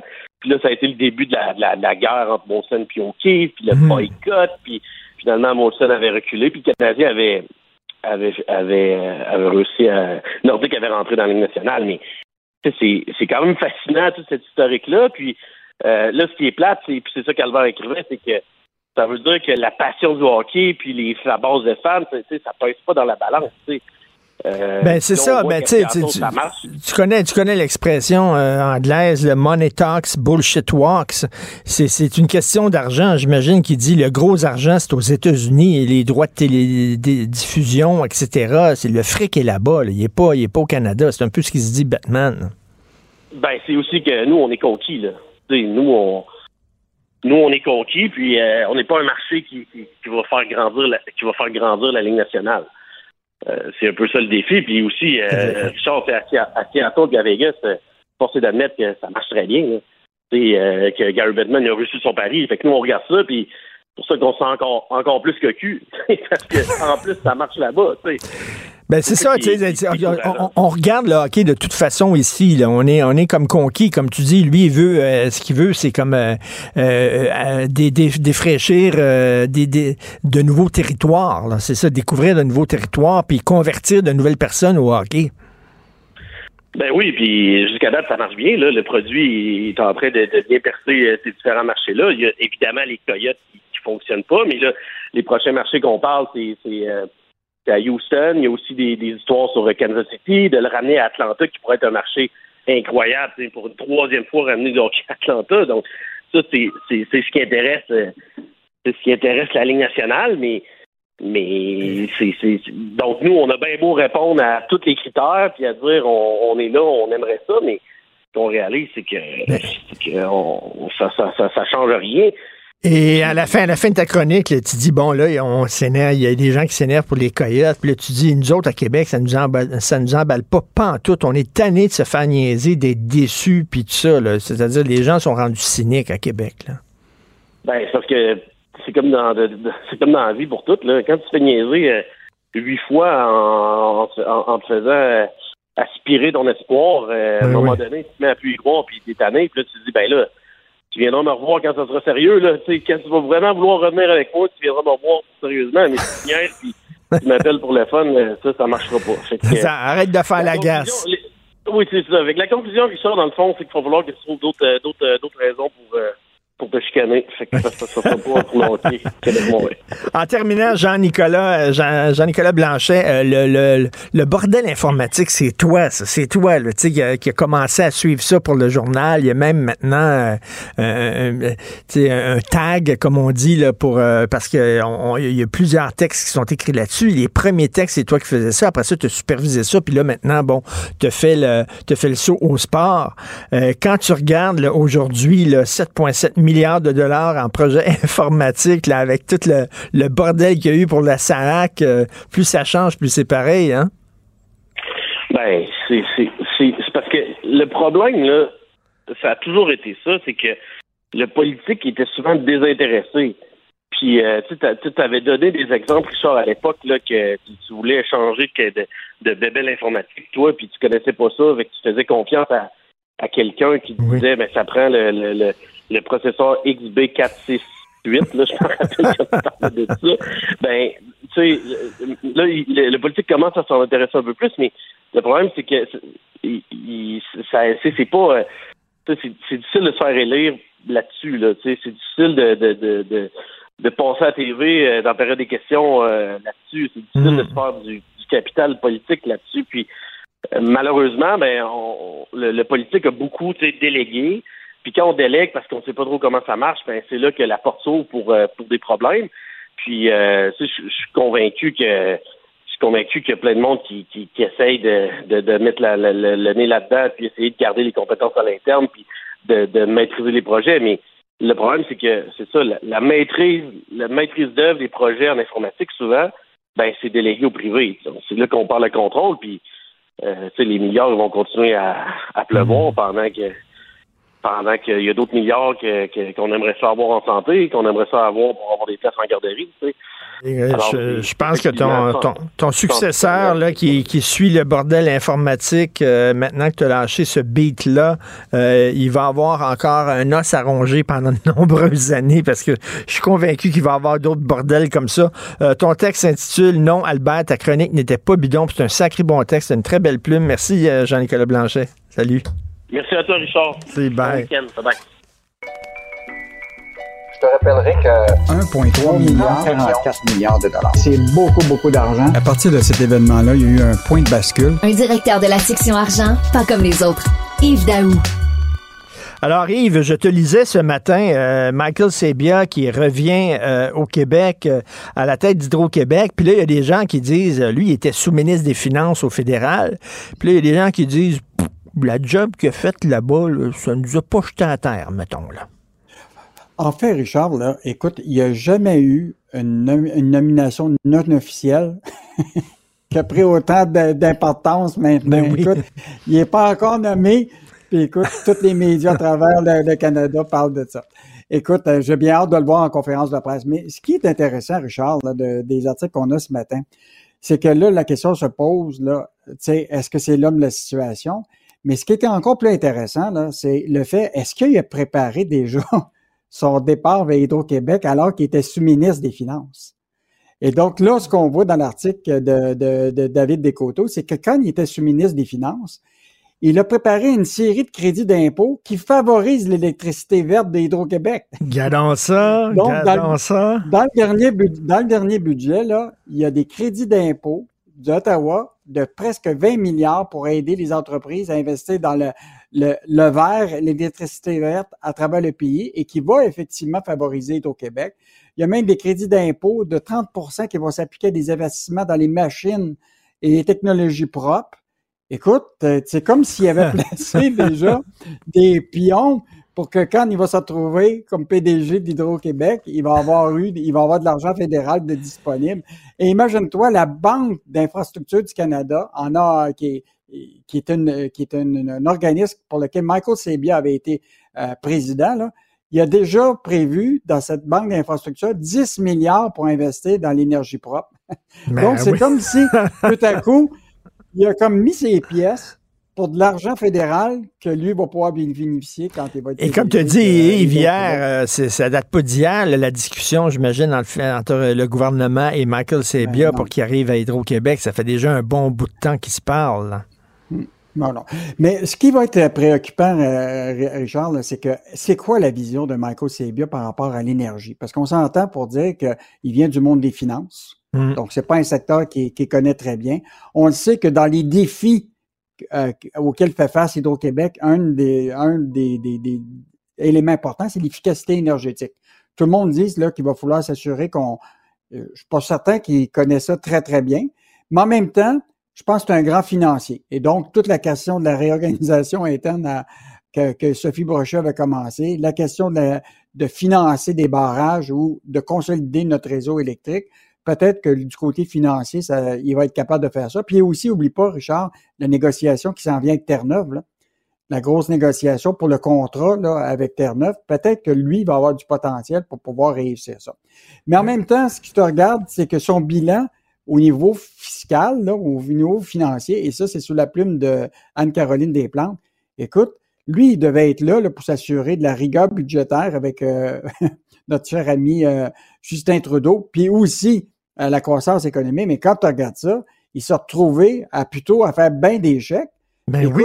Dans son dernier budget seulement, là, finance, on a 43 milliards de nouvelles initiatives au cours des six prochaines années. Puis c'était lui, là, le, celui qui était derrière le budget de Christina ben, ben c'est ça, là. Donc, euh, sa job, c'était de redresser les finances publiques. Les gens croyaient beaucoup en lui, puis finalement, au contraire, il a creusé encore la dette, il a creusé le déficit, il a signé des chèques. Et dans le milieu des affaires, là, les gens sont assez déçus de son passage là-bas. Écoute, juste les, les, la question des frais de la dette publique, là ils ont augmenté de 79% en deux ans. Là. Moi, je sortais que lui, il regarde ça, là, puis probablement qu'il était un peu découragé, puis il a dit peut-être c'est le temps que je me trouve une nouvelle job. Euh, écoute, Michel Gérard, oui. Michel Gérard, nous, euh, je vais terminer. vais terminer. il y a eu beaucoup de réactions à Québec, hein, et ce qui est intéressant, c'est Christian Dubé qui a louangé son ancien patron, Michael c'est bien pour dire il est c'est un, un bon gars. Richard, là, si toi, je te donnais à la fin de ta retraite, là, à la fin de ton mandat, 1,8 million de primes. Je dirais que tu es un sacré bon, gars. C'est un sacré bon gars. Alors, quoi, c'est ça que M. Sebia avait fait avec euh, Christian Dubé? Il avait donné des primes? Ben, en fait, ce qui est arrivé, c'est que Michael Sebia, quand il était là à l'époque, c'est lui qui avait été chercher Christian Dubé pour devenir euh, le premier vice-président pour le Québec à la Caisse en 2014. Euh, puis après ça, bien évidemment, M. Dubé, il avait même pris, rappelle-toi, il avait pris sa, euh, sa retraite en septembre 2018 de, de, de la Caisse de dépôt. Et à son départ, ben, on lui a versé une prime de 1,8 million pour ses années en 2017 et 2016 et 2017. Et ce qui est encore intéressant, je veux juste te rappeler que Pierre Fitzgibbon, a siégé au conseil d'administration de la Caisse de dépôt de placement sous la présidence de Michael Sabia. tout est dans tout, hein? vraiment. Tout, est dans tout. Ça, c'est notre, nouveau slogan, ça, Richard. Tout est dans tout. Et écoute, il y a tout le temps euh, de l'argent à aller chercher dans nos gouvernements, mais il faut que tu aies le temps de lire les, petites lignes. Euh, euh, c'est la job que fait Michel Gérard. Et là, il, nous, il nous conseille comment obtenir des centaines de dollars du crédit d'épicerie fédérale le 5 juillet prochain. Richard, je veux juste te dire, c'est le texte le plus lu actuellement sur le journal de, Montréal.com. Parce que là, les gens là, sont débordés, tu comprends par l'inflation. Ils cherchent des sous. Et là, ce qui est intéressant, c'est que Revenu Canada, le 5 juillet prochain, là, par l'entreprise de la bonification du crédit d'impôt, euh, qui a été faite pour celui de, janvier 2013, là, ben, tu vas pouvoir obtenir un chèque qui peut être d'une centaine de dollars, mettons un célibataire 234 dollars, puis ça va jusqu'à une famille avec quatre enfants 628. Et donc c'est un supplément qui vient se rajouter au crédit d'impôt euh, mm-hmm. de, la, TPS. Euh, mais évidemment, Richard, il faut un revenu familial net de 40 000 dollars euh, pour en profiter. Donc, c'est sûr que ça s'adresse beaucoup aux gens qui ont moins de revenus, mais il semble qu'au Québec, malheureusement, on a beaucoup de gens qui, ont de la difficulté à arriver. Parce que si tu es, euh, si es euh, une famille, mettons, de deux enfants, puis tu as 58 000 net de, de revenus, tu n'auras pas le droit à ce crédit d'impôt-là. Mais toute la question de la crédit d'impôt de TPS pour l'épicerie, là, je te dis là, que ça vaut la peine de lire la chronique de Michel Girard ce matin pour voir ou comment aller le chercher, quel type Oui. de revenu tu as besoin. Parce que, écoute, si le gouvernement fédéral te donne de l'argent, pourquoi pas la Ben oui. Et ça m'étonne pas que ce soit le texte le plus populaire euh, au journal parce qu'au Québec, on est pauvre en riche et riche en pauvre. En terminant rapidement, un an sans Internet pour sa marina. Hey Richard, on est en 2023. tu peux-tu croire qu'encore aujourd'hui, ça prend presque un an pour se faire brancher et il est toujours pas branché. Écoute, c'est un propriétaire d'une marina à la colle qui se fait niaiser par les ingénieurs de Bell qui dit Ah, on a besoin d'une nacelle. Écoute, c'est depuis le 3 novembre qu'il a besoin de se faire connecter à Internet, puis il n'est pas toujours capable de le faire. C'est qu'ils attendent. Écoute, non, mais là, le que ça, c'est que là, il y a quelqu'un qui appelle. La réponse de, de, de, de, de, de, de, de Bell, c'est que ça y prend une nacelle. Euh, là, on a des problèmes d'ingénierie, etc. Écoute, il y a toujours une raison. euh, et lui, il a fait plusieurs appels à Bell, puis il n'y a toujours pas de réponse. Là, Bell lui dit on va y arriver, on va y arriver, mais ça ne sera pas avant octobre. Mais le, le gars, il n'est pas, dans le plein milieu de la forêt, là, dans, dans, dans, dans le trou de cul du monde. Là. Il, est non, à la il est à la colle. Il est à la colle. Écoute, moi, je pense que lui, là, il devrait appeler Elon Musk. comprends-tu? Puis se faire brancher par Elon Musk, comprends-tu? Avec ses satellites. Je pense que ça va arriver plus vite. Là, il devrait appeler Eric Kerr, puis il va s'en occuper parce que Eric Kerr, c'est. Ah, ça, ah, là, c'est d'accord. ça roule en maudit quand. Eric s'en mêle. Merci beaucoup, Yves Daou. Salut. Salut. À demain. À demain. Artiste de la satire, il dénonce les incohérences et l'ironie à la fois. Richard Martineau. Oublions jamais de placer les choses en perspective. Ça aurait dû être une grande célébration. C'est quand même gros ce qu'on évoque là. Très significatif pour bien comprendre tout ce qui s'est passé. Un professeur, pas comme les autres. Luc la liberté. Alors, Luc, bien sûr, on va parler de Ron DeSantis, mais avant, avant, toi qui as une vision holistique du monde. Parce que quand tu. Quand tu expliques quelque chose, tu y vas bien sûr par l'histoire, mais aussi tu utilises la sociologie, tu utilises la culture et tu utilises des fois même la psychologie. J'aime ça, c'est pour ça que je dis une vision holistique du monde. Explique-moi la Floride. Qu'est-ce qui se passe en Floride? Pourquoi c'est en Floride où les histoires les plus invraisemblables arrivent, où il y a toutes sortes de coucous, il y a des gens qui sont anarchistes totalement, extrême droite et tout ça? Qu'est-ce qui se passe en Floride? Écoute, je, rigolais parce que holistique ou pas, c'est euh, c'est une très très grosse question que tu viens de, de poser là. Euh, que la, que la Floride ait été plus à gauche ou plus à droite, euh, historiquement, on a beaucoup d'éléments d'information pour nourrir ça. On l'a vu, ça a été pendant très longtemps un État pivot. Donc, on pouvait très bien endosser, si on aimait un candidat, quelqu'un de plus conservateur, un républicain. Tout comme on a pu, ça a été le cas. Rappelle-toi, le, le, le cas d'école pour la Floride pendant des années, c'était la campagne qui opposait Al Gore à George W. Bush. Euh, on a bien vu à quel point ça pouvait être serré, puis à quel point, selon les circonscriptions, mais on pouvait être démocrate et même progressiste presque extrême, mais on pouvait aussi être très conservateur. Moi, ce que j'ai noté, ce que je peine à m'expliquer, et c'est pas un jugement de valeur, on essaie tout simplement d'expliquer comment on en est arrivé là, comment expliquer ce virage particulièrement prononcé sur la droite et même sur l'extrême droite. Euh, je lisais un topo il n'y a pas très très longtemps qui disait, écoutez, euh, c'est assez surprenant ce qui se passe du côté du Texas et de la Californie. Que deux États en aient assez du gouvernement central, c'est presque dans l'ADN des Américains. Ils sont d'abord attachés à leur État, puis d'abord attachés à leur gouverneur, à leur État, puis à leur circonscription, avant d'être attachés à Washington. Ça, c'est commun, j'ai envie de te dire, aux 50 États. Mais là, on remarque du côté du Texas puis de la Floride que cette espèce d'allergie au gouvernement puis aux mouvements idéologiques qui viennent d'ailleurs euh, entraîne un repli sur soi, sur ces valeurs dites traditionnelles. Mais c'est particulièrement prononcé aux deux endroits. Et c'est étonnant de voir, c'est pas un courant qui est majoritaire, mais à quel point l'extrême droite suit ce mouvement-là et s'intéresse tout particulièrement à ce qui se fait dans les deux États. Euh, Ron DeSantis fait une campagne centrée exactement là-dessus. Nous sommes conservateurs maintenant en Floride et vous en avez assez de ces courants qu'on tente de vous imposer.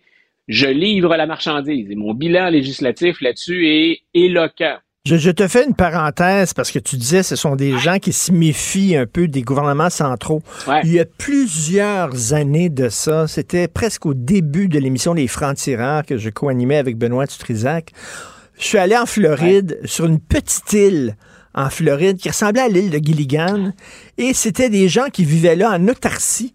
Euh, qui s'étaient séparés du gouvernement. Je sais pas si tu connais cette île-là, mais écoute, il y avait des gens, euh, il y avait des hippies, des vieux hippies de gauche, tu avais des gens à l'extrême droite, il y avait des gens pas dedans, il y avait des gens, écoute, un monde incroyable, une faune, et ils vivaient là, et eux autres, ils disaient, on s'est séparés des États-Unis. Et je me disais, only in Florida. Et il y, a, y a effectivement, tu vois, là, on parle de, de, de cas extrêmes. C'est somme toute marginal sur l'ensemble de la population. Mais ce qui les a amenés à faire ça, euh, on a ça très fort en Floride, puis j'ai envie de te dire peut-être encore plus fort au Texas. Oui, on fait partie de cette union-là, mais on est d'abord et avant tout des habitants de la Floride. Et ben, on veut bien tolérer la présence du gouvernement fédéral, puis dans certains cas, on se dit on n'a pas le choix de fonctionner avec, mais le moins possible. Et chaque fois qu'on tente d'imposer des choses à partir de Washington, ou qu'on a l'impression que c'est ce qu'on est en train de faire, il y a un mouvement de recul très, très, très fort. je disais, c'est particulièrement prononcé pour la Floride, mais c'est dans l'ADN des Américains. La réussite, notre réussite dans la vie, on se la doit à nous d'abord et avant tout. Je ne sais pas si j'ai déjà partagé ça avec toi, mais voir des, voir des gens aux États-Unis s'excuser devant un gouverneur ou devant un président américain de ne pas en avoir fait assez, et que si ça va mal, c'est d'abord de notre faute. Moi, j'imagine pas ça. J'habite Québec, je suis relativement près de l'Assemblée nationale. J'imagine pas des gens partir pour aller s'excuser auprès de M. Legault pour dire on peut faire plus, on peut faire mieux. Euh, c'est pas pour ça qu'on va sur la colline parlementaire habituellement. Alors qu'aux États-Unis, on le prend sur soi d'abord et avant tout. La problématique de ça, bien sûr, parce que ça devient caricatural, c'est qu'on ne peut pas vraiment être responsable de tout. Il y a un certain nombre Ben de facteurs qui dépendent des structures, des politiques. Mais c'est, j'y reviens, c'est dans l'ADN des Américains. Mais c'est ça, et je reviens pour- sur la- sur la- endroits, dont la Floride. Ben c'est ça, la Floride, et je parlais d'une approche holistique, parlons de géographie, tu sais, le fait que ce soit comme une, une péninsule, tu sais, c'est comme, on dirait que c'est tu sais, c'est comme le bout des États-Unis. Et Mingway euh, allait en Floride, là. on dirait que tout mène Ouais. là. Euh, tu sais, les Cubains qui ont, qui, ont, euh, qui, ont quitté Cuba, qui sont assez d'extrême droite, assez à droite, sont en Floride aussi. On dirait que tous les gens, quand tu vas avoir la paix et tu veux te, retirer des États-Unis, étant donné que géographiquement, c'est comme une péninsule qui va dans la mer, tu t'en vas en Floride. Écoute, c'est une belle destination. Malheureusement, avec les changements climatiques, la Floride va être aux prises aussi avec des retombées, euh, des retombées naturelles de plus en plus importantes. La Californie, par exemple, qui est une destination de rêve pour plusieurs, vit ça euh, à sa manière également. Mais ça reste un beau cadre de vie. Euh, Il y a, il y a pas, on pense souvent au snowbird quand on pense à la Floride, mais il y a beaucoup d'Américains qui, à la retraite, envisagent de s'y rendre. Donc, c'est Mm. c'est un cadre de vie où on se dit, rappelle-toi à quel point, par exemple, DeSantis se fait euh, du millage, puisqu'on est aux États-Unis, pas du kilométrage, mais à quel point il a fait du millage avec la COVID. Euh, avec l'idée de, nous, en Floride, euh, on va vivre avec le virus, puis on va l'assumer.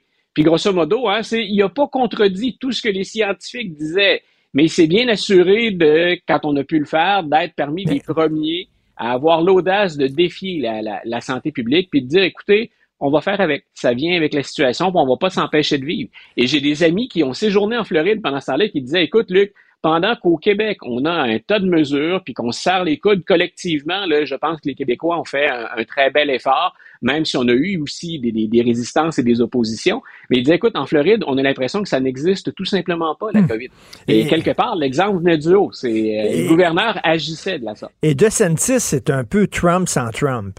C'est-à-dire, c'est le Trumpisme, mais en disant, moi, j'ai pas tous les problèmes euh, sexuels et maritaux et euh, immoraux de Trump. Je suis un Trump 2.0.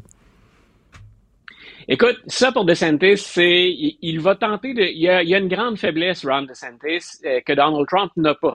Pour les partisans de Donald Trump, il est charismatique. On veut le voir, on veut l'entendre. Puis Trump joue de son image comme peu de politiciens peuvent le faire. On aime son style ou pas, on peut juste reconnaître que ça fonctionne. Il attire les projecteurs. Si on regarde du côté de Ron DeSantis, il va devoir miser fort sur son bilan personnel, son bilan de gouverneur, et sur le fait qu'il est effectivement plus discipliné, mieux organisé, moins intempestif que Trump, mais en même temps, il- on n'accroche pas à Ron DeSantis. Euh, peu importe qu'on soit républicain ou démocrate, écoutez une conférence de presse de Ron DeSantis ou écoutez-le le exposer un plan. Euh, écoute, c'est c'est dur, c'est dur, mais je, je dirais la même chose d'un démocrate qui se comporterait comme ça. Il est drabe. Euh, c'est pas quelqu'un qui soulève les passions. Si on pense que Joe Biden n'a plus de, de, de, charisme ou qu'il est euh, emmêlé dans ses pinceaux à l'occasion, puis on a l'impression qu'on va s'endormir avant la fin du discours, Ron DeSantis n'a pas l'excuse de l'âge et c'est exactement Ah ce qu'il ouais. provoque au sein de l'auditoire. Donc, il faut qu'il présente Donald Trump comme un loser. Il va dire, écoutez, dans les trois derniers cycles électoraux, les deux dernières élections de mi-mandat et aussi l'élection présidentielle, M. Trump a entraîné des pertes pour le Parti républicain et la perte de sa propre présidence. Je ne suis pas un loser. Moi, j'ai gagné, j'ai été réélu et j'ai livré la Floride, littéralement, avec ma machine au Parti républicain. Et les faits lui donnent raison. Puis ensuite, il va dire, ben, vous n'aimez pas les woke, vous n'aimez pas les progressistes, ou vous en avez assez qu'on vienne vous imposer cette vision-là des choses. Regardez mon bilan législatif. Euh, j'ai carrément dit et affirmé que la Floride, c'est l'endroit où les woke allaient pour mourir. On avait discuté de ça tous les deux déjà. Donc, Ron DeSantis peut dire, je suis effectivement une version plus disciplinée, plus stratégique, améliorée de Donald Trump, avec un bilan qui montre que je suis un gagnant. Et il espère que ça va être suffisant pour faire oublier. Disons qu'il ne pêche pas par excès de charisme. C'est ce que je disais en discutant avec Mario Dumont hier.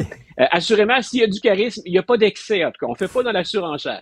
Et euh, là, on dit que c'est un lancement raté pour DeSantis. Qu'est-ce qu'on veut dire? Ah. Pourquoi un lancement raté? Écoute, euh, hier, M. DeSantis, et moi, ce qui m'a déçu de la performance d'hier, peu importe mes, allégeances politiques, on dit que l'entente et les, les discussions entre Elon Musk et Ron DeSantis, c'est, ça a été un an de contact et de préparation. Donc, je me disais comment quelqu'un comme Elon Musk, qui est une figure polarisante, certes, mais qui a connu de grands succès, comment euh, Elon Musk et Ron DeSantis, qui est organisé, semble-t-il, c'est ce que je viens de dire, comment peuvent-ils en arriver à ce résultat-là à un des moments les plus importants au plan politique pour les deux hommes? Elon Musk joue la carte politique. Peu importe ce qu'il dit ou peu importe ce qu'il affirme, de plus en plus, il a fait de Twitter un refuge pour les conservateurs et pour la droite. Et quelque part, euh, Fox News n'aimait pas ça parce qu'on hein, le tapis leur glisse sous les pieds. Elon Musk vient d'aller chercher Tucker Carlson et là, le deuxième candidat vedette chez les républicains décide d'annoncer sur sa plateforme. Comment Musk a-t-il pu laisser faire ça? Comment ça a pu arriver? Et comment, du côté de M. DeSantis, on n'a pas mieux préparé également ou on ne s'est pas assuré qu'il n'y aurait pas de problème? Que moi, je fasse une vidéo dans mon sous-sol sans moyens puis avec une expertise limitée et que je me plante, c'est une chose. Que t'es Elon Musk, qui est une des plus grosses fortunes puis qui, euh, qui est présenté par plusieurs comme un génie, et un politicien dont on souligne le caractère efficace et structuré, comment ils peuvent donner ça? Que c'est une quoi, il y occasion a, il y a- ratée pour il y a les eu plein, il y a eu plein de problèmes techniques, c'est ça? beaucoup, beaucoup de, beaucoup, beaucoup de problèmes techniques. Et en fait, la- la- le drame pour, pour DeSantis, plus que pour Elon Musk, je pense, c'est qu'au départ, c'est là où euh, Ron DeSantis est revenu après pour dire, écoutez, on, we break the Internet. hein. on, a, on a cassé ou on a fait sauter l'Internet. C'était un, un jeu de mots humoristique parce que ça avait tout simplement pas marché. Mais entre le début et la fin, il a perdu l'essentiel de l'auditoire. Et finalement, Oui. cette annonce qui aurait sur des réseaux traditionnels que voulait éviter Ron DeSantis, cette annonce qui aurait pu avoir des millions de gens, des millions de téléspectateurs, on s'est retrouvé avec entre 200 et 250 000 personnes, si je me souviens bien. Donc, c'est là où on dit l'opération est ratée. Et Il fait ça, DeSantis, parce qu'il est 20 points derrière dans les sondages, derrière Donald Trump. Les, il y a deux entités que je, je viens de nommer, Trump et Fox News. Je te laisse deviner qui ont été euh, les plus vilains ou les plus spontanés dans leur réaction après ce lancement-là. Trump a dit est-ce que c'est est-ce que c'est la fin, est-ce que c'est fatal comme erreur? Oui. Et j'ai vu arriver sur Truth Social parce que je suis abonné au réseau, donc j'ai vu arriver tout de suite ma, ma notification. Et de l'autre côté, Fox News a pas manqué de dire ça n'arrivera pas chez nous ce genre de, de pépin technique. Donc, si on, on reste entre républicains et conservateurs et qu'on se partage les auditoires et une clientèle politique, pour DeSantis et pour Musk hier, écoute, c'est peut-être pas un ratage total, mais c'est très très loin de ce qu'on escomptait comme résultat. Euh, écoute, tu parlais de Musk en disant que veut, veut pas, il fait de la politique. C'est- Lui, euh, ce serait, c'est un anarcho-capitaliste. hein. C'est c'est comme ça qu'on pourrait le, le- le définir. Wow! Euh, j'aime bien, Musk, j'aime bien l'étiquette que tu viens de. Ouais, j'aime bien l'étiquette que, que tu viens de lui accoler parce que il, fait pas de politique, mais disons que son interprétation de la liberté d'expression, c'est un peu ce qu'il a dit. Puis d'ailleurs, il invite les démocrates, les candidats, à aller se lancer eux aussi sur Twitter. Reste que quand il est intervenu, quand il s'est manifesté, ben c'est vers les progressistes qui a eu tendance à effectuer ce qu'il ce qu'il se refuse à faire, dit-il, une forme de censure ou d'annulation, alors qu'il a laissé entrer sur Twitter des gens qui avaient été bannis à peu près partout ailleurs, dont Donald Trump. Donc, sa liberté d'expression, elle semble un petit peu orientée. Et quand on regarde certains des tweets ou des, des, des messages, des gazouillis qu'il a laissé passer depuis le début, euh, ben, la liberté d'expression, il la comprend, mais sans les balises ou sans les limites de la liberté d'expression. On sait tous que la liberté d'expression, c'est encadré. C'est pas la liberté de dire n'importe quoi, n'importe comment. C'est dénoncer toutes les opinions et toutes les idées. Mais euh, il a laissé, par exemple, on a dit, il y a eu une explosion du fameux mot en haine. Donc, le mot Negro aux États-Unis, écoute, il y a eu une ascension fulgurante pendant euh, les, les, premières semaines, les premiers mois euh, après qu'il se soit porté acquéreur de, de, Twitter. Donc, tout ça pour dire, la liberté d'expression, je veux bien, mais, mais... ça s'accompagne, un, de, de, de balises, de cadres, puis de l'autre côté, euh, ben, on sanctionne ou pas également les deux camps, si c'est ce que prétend faire Elon Musk. C'est un anarchiste, euh, c'est ça, capitaliste. Écoute, c'est quand même, reste, en, en, terminant, on revient toujours à ça. Ouais. Euh, on n'en revient pas que le plus grand pays au monde, le plus puissant, euh, ouais. tout ce qu'ils ont pu trouver, c'est Donald Trump versus Joe Biden. Incroyable. Écoute, ça montre je... à quel point c'est un, cul, un cul-de-sac politique dans lequel ils sont. Là. Écoute, et je peux le faire comme, tu sais, j'aime, je t'ai déjà dit, j'aime les États-Unis. Je suis attaché à ce pays-là, j'enseigne leur histoire depuis des années, mais c'est d'abord et avant tout comme voisin que je réagis quand je vois ça.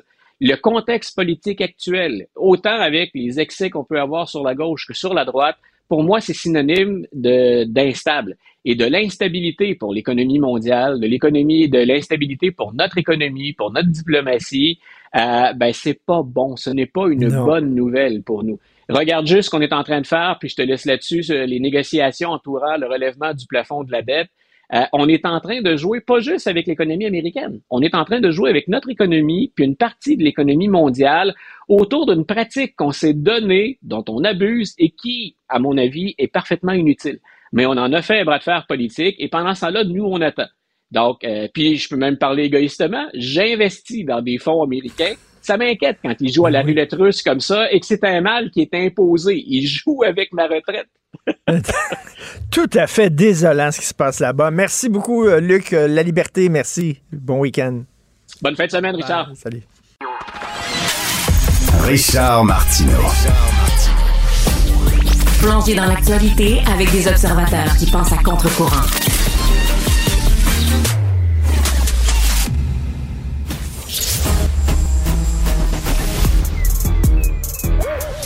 Mathieu Bocoté. Il représente un segment très important de l'opinion publique.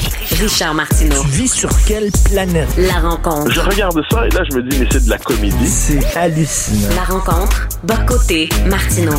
Alors, euh, Mathieu, tiens, on décolle un peu euh, du euh, Québec et on s'en va vers la France. Tu veux nous parler d'un livre qui fait énormément jaser en France sur les frères musulmans.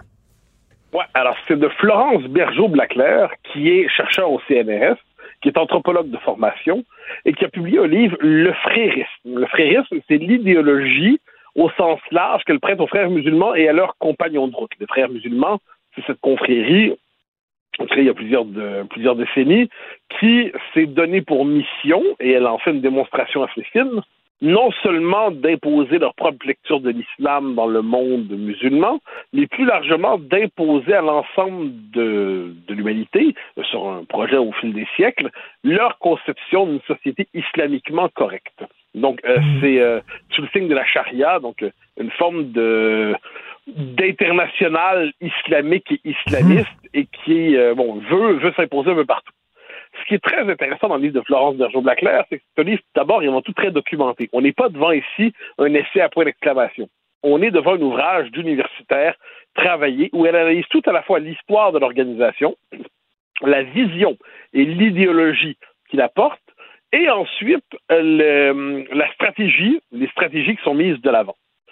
Une fois que c'est dit, son livre, donc, est euh, paru chez Odile Jacob, je l'ai reçu d'ailleurs à mon émission il y a quelques mois déjà, en février, pour en parler.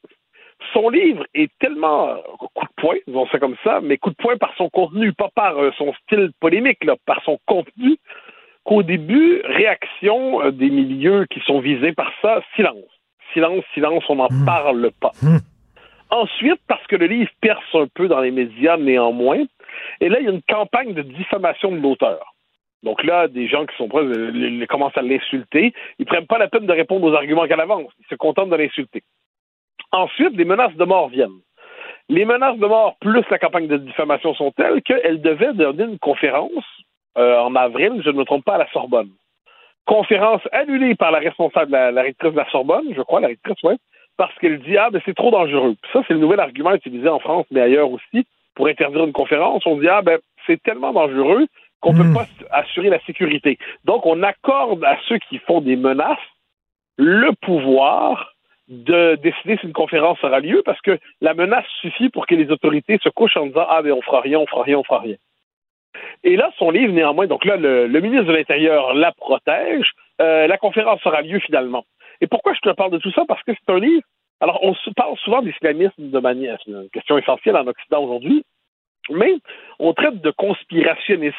Ceux qui disent oui, mais il y a un- une vision quand même qui se déploie, une stratégie, comme on le voit par exemple dans l'Union européenne. Euh, Les institutions de l'européenne sont très perméables à l'islamisme, comme on le voit aussi euh, au Canada, quelquefois. hein, L'ouverture au nom de la logique des accommodements raisonnables à toute une série de revendications sur le signe de l'islam politique, c'est indéniable. Eh bien, elle montre comment les porteurs de cette vision, les porteurs de cette idéologie se représentent eux-mêmes. Quel est leur projet? Comment interprètent-ils leur projet? Et c'est absolument passionnant de voir donc, un, le livre, deux, la réaction qu'il suscite, et trois, ce qu'il nous dit sur l'état de nos sociétés. Écoute, je m'obstinais avec un bon ami il y a quelque temps de ça. Euh, je parlais entre autres des frères musulmans, tout ça, qui veulent instaurer une république islamique, puis tout ça. Ils ont dit, écoute, euh, il me dit, t'es complotiste. C'est un complot. Penses-tu vraiment qu'ils s'assoient autour d'une table, puis ils disent, là, on va instaurer la charia en France, puis on, on va demander des accommodements, puis on va faire avancer notre cause. Qu'est-ce que t'en penses? Est-ce que c'est du complotisme Ben, de euh, dire euh, ça? Bon, moi, déjà, le mot complotiste, je trouve qu'on en abuse. Franchement, c'est-à-dire, quand on parle d'un projet politique organisé, qui est porté par des associations, qui est théorisé par des intellectuels, qui est porté aussi par des militants, ben, il faut pas parler d'un complot, il faut parler d'un projet politique. Un projet politique qui cherche à avancer. Imagine, reformulons la question. Imagine des fédéralistes disent Là, là, on le voit, là, il y a des souverainistes là, qui veulent faire éclater le Canada. Là. Bon, effectivement, on pourrait le traiter de complotiste. Il n'y a pas une association centrale des souverainistes qui cherche à faire éclater le Canada. Mais est-ce qu'un mouvement politique au Québec cherche à faire, à séparer le Québec du Canada? Oui. C'est pas être complotiste que de dire qu'un mouvement politique cherche à avancer sa vision du monde et ses intérêts. Dans la logique de, l'islamisme militant, eh ben le, le- c'est pas du complotisme que se constater que les frères musulmans et ceux qui les accompagnent ont leur vision des choses. Et là, Florence Bergeau-Blaclair distingue trois mouvements. Elle dit il y a le djihadisme. Le djihadisme, c'est la conquête du monde par la violence. Elle dit il y a l'islamisme classique, c'est la conquête du monde par la politique. On le voit surtout dans le monde arabe. Elle dit le djihadisme, pas le djihadisme, le frérisme, on appelle ça le frérisme, c'est autre chose. C'est une forme d'évangélisation, c'est une conquête par la société civile. C'est une conquête, autrement dit. Donc là, on va, on va imposer des normes alimentaires, on va imposer euh, le voile islamique ici, on va imposer que des normes ici et là de mille manières pour être capable d'islamiser, pour être capable d'islamiser la culture. Et ça, c'est une stratégie, euh, dit Florence Bergeau-Blaclair, qui est efficace parce que nos sociétés, et ça c'est intéressant de le dire, nos sociétés, au nom du droit à la différence, au nom du multiculturalisme, au nom de l'ouverture, se sentent pas en droit de dire non à des revendications qui sont par ailleurs des revendications qui entraînent une perversion de nos principes, de nos règles, de nos euh, de notre de notre civilisation. Donc une instrumentalisation de la culture des droits au nom de l'islamisme, ou tout le monde disons plus large de l'islamisme. Donc elle note pourquoi nos sociétés sont de plus en plus faibles devant cette offensive parce qu'on ne sait plus comment y répondre, parce que nos propres droits se retournent contre nous. Et c'est perçu comment euh, ce, ce- ce livre-là? Euh, Est-ce que, bon, c'est- c'est-à-dire euh, euh, applaudi par la droite, dénoncé par la gauche, ou c'est moins binaire que ça? C'est un peu toujours comme ça. Non, mais ça, regarde, le- la gauche étant ce qu'elle est, elle est décevante tout le temps. Alors, En fait, elle n'a même plus les moyens de nous décevoir parce qu'on n'a plus d'attente. Il y a eu, comme je t'ai dit, il y a des conférences qui ont été annulées, il y a des menaces de mort. Donc là, elle est désormais sous protection policière. Incroyable. Elle a été défendue par des intellectuels de qualité qui sont portés à sa défense. Mais dans la presse de gauche, la tentative, c'est de la discréditer. c'est de la diffamer, c'est de la disqualifier. On remet en question ses compétences professionnelles, on remet en question sa maîtrise du sujet, on remet en question sa connaissance de la chose. Mais on n'explique pas pourquoi elle a tort. C'est-à-dire dans des esprits légers disent Ah, vous savez, elle connaît pas ça vraiment. OK, pourquoi? Ah, tu le dis pas, tu le dis pas. Alors là, c'est un peu agaçant. Euh, par ailleurs, le livre devient un événement politique parce qu'il force chacun à se positionner par rapport à ça, euh, vu la tentative d'interdiction de conférence. Par ailleurs, Florence Berger-Blaclair le, le, le 17, c'était assez troublant. Elle dit parler de l'islamisme dans l'université ou dans l'étude supérieure, c'est rendu dangereux. Donc, il y a de moins en moins de chercheurs qui s'intéressent à la chose parce que le prix à payer pour parler de ça est de plus en plus élevé. C'est pas un détail, ça. Et c'est parce que tu penses pour raciste, pour islamophobe. Écoute, il faut pas euh, se cacher. Il y a eu des chercheurs qui ont fait euh, des livres très sérieux sur ce qu'on appelle les territoires perdus de la République. Il y a des coins euh, en France où si tu c'est une femme et tu te promènes en jupe, tu te fais harceler par des, des musulmans barbus qui veulent que tu, que tu restes à la maison. Tu, te promènes là-bas et dans les cafés, il n'y a que des hommes. dans les librairies, il n'y a que le Coran et tout ça, ça existe, ça, là. bien sûr, les territoires perdus de la République, c'est un ouvrage de la direction de euh, Georges Bensoussan qui date il y a quelques années déjà, franchement, peut-être franchement, une vingtaine d'années. Puis au début, on dit Ah, vision pessimiste, islamophobe, conspirationniste. Vingt ans plus tard, l'expression territoire perdu de la République est rendue dans le vocabulaire ordinaire en France. Et moi, je parle même, moi, je parle, quand je parle à Source News, souvent, je parle des territoires occupés par l'islamisme. Parce que là, c'est plus seulement perdu par la République. C'est des territoires qui ne sont plus culturellement français et qui sont occupés par une norme nouvelle, mentale, qui est celle de l'islamisme avec ses mœurs et tout ça. Et du, entre le moment où le livre a été publié il y a des années déjà et aujourd'hui, eh bien, euh, les, les, territoires ici pardon, se sont multipliés puis on voit pas de quelle manière, à court et moyen terme, il pourrait y en avoir moins.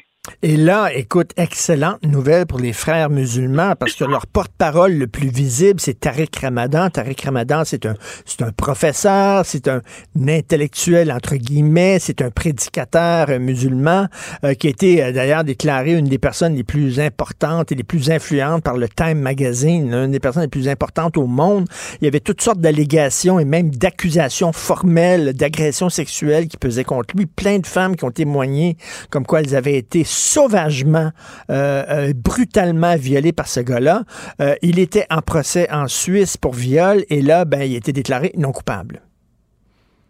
Ouais, alors c'est compliqué parce que en, ces matières, les décisions de justice, notre premier réflexe, c'est de, les respecter, même si elles nous déplaisent. C'est-à-dire, on se dit, bon, même si il y a quelque chose qui semble avoir échappé au juge, mais je j'ai pas la prétention de me substituer à la justice, même si les articles que j'avais lus à ce sujet me semblaient très convaincants. Cela dit, Tariq Ramadan, euh, figure, oui, du frérisme en Europe, assurément, faut jamais oublier qu'il était considéré avec grand respect par plusieurs de nos intellectuels diversitaires chez nous, hein, qui euh, des chanteurs, des, des, des chantres des accommodements raisonnables et tout ça, eh bien, trouvaient que Tariq Ramadan, qui avait par exemple proposé, on s'en souvient, un moratoire sur la lapidation. Oui. Pas l'interdiction, un moratoire.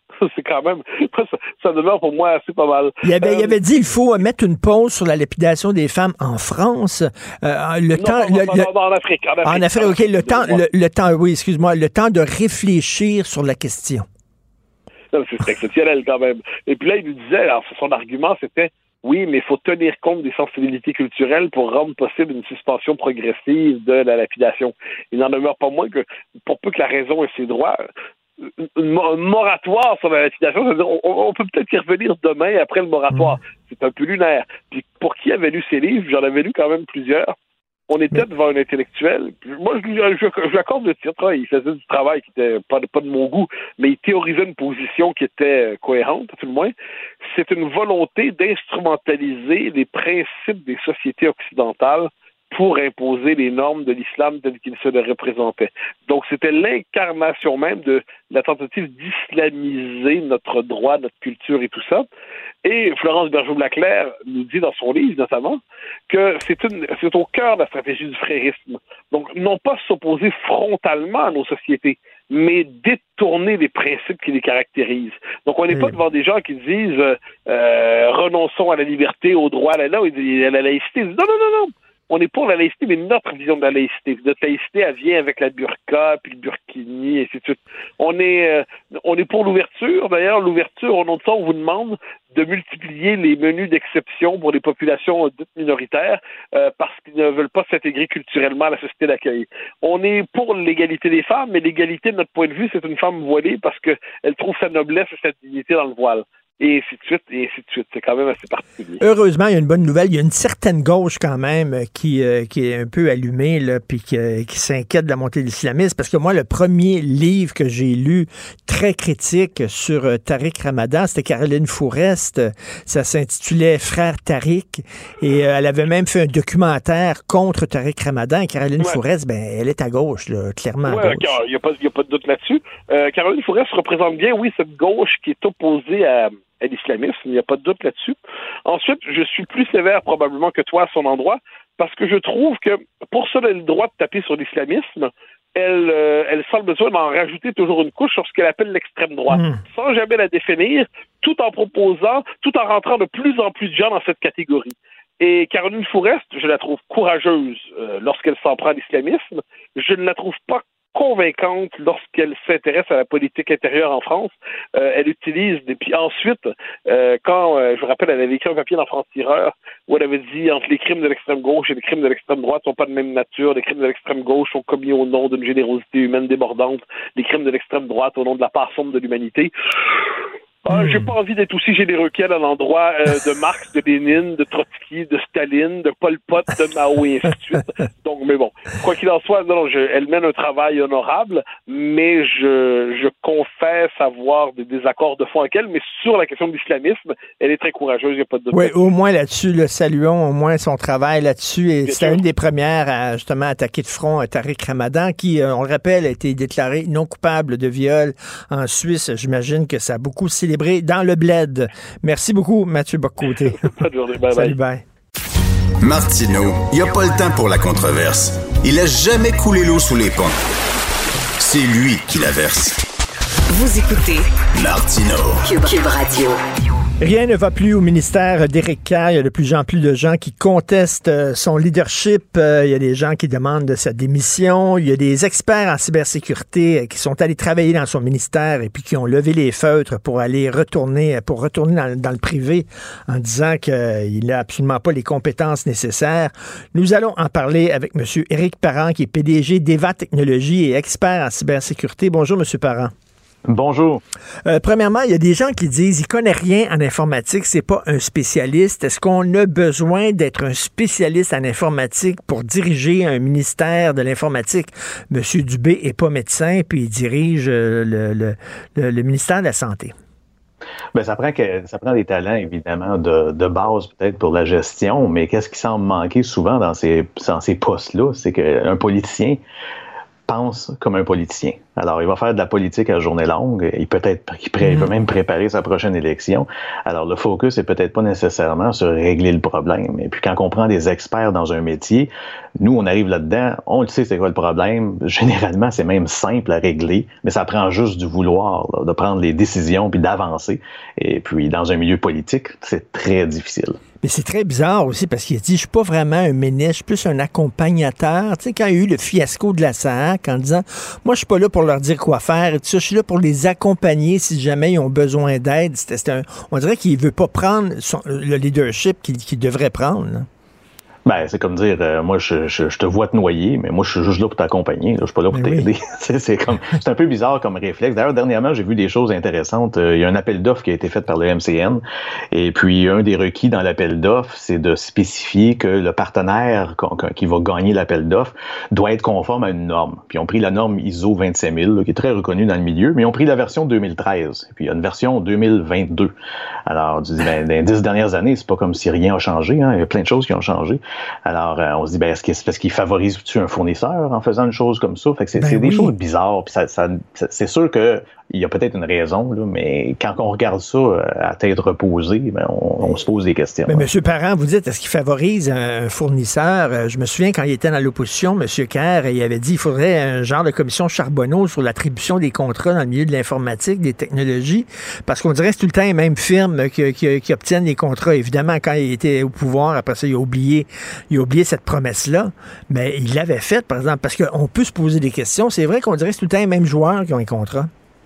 Oui, puis c'est pas nécessairement comme si on a un succès après un succès ou si on entend des catastrophes à répétition. Et puis, euh, souvent, d'ailleurs, si on compare ça vraiment au secteur privé, ces gens-là, ils survivraient pas dans le secteur privé. Là. Ils se feraient mettre dehors tout de suite. Ça, ça- ça- c'est juste un non-sens de livrer des projets. Regarde, si on prend la SAC, exemple, c'est le meilleur exemple, je pense. Là, de- quand on parle à n'importe qui, qui euh, de- en informatique, puis on dit on va fermer les services pendant un mois pour faire une migration, c'est du jamais vu. Là. Moi, ça, fait, tra- ça fait 35 ans que je travaille dans, dans, dans le milieu, j'ai jamais vu ça.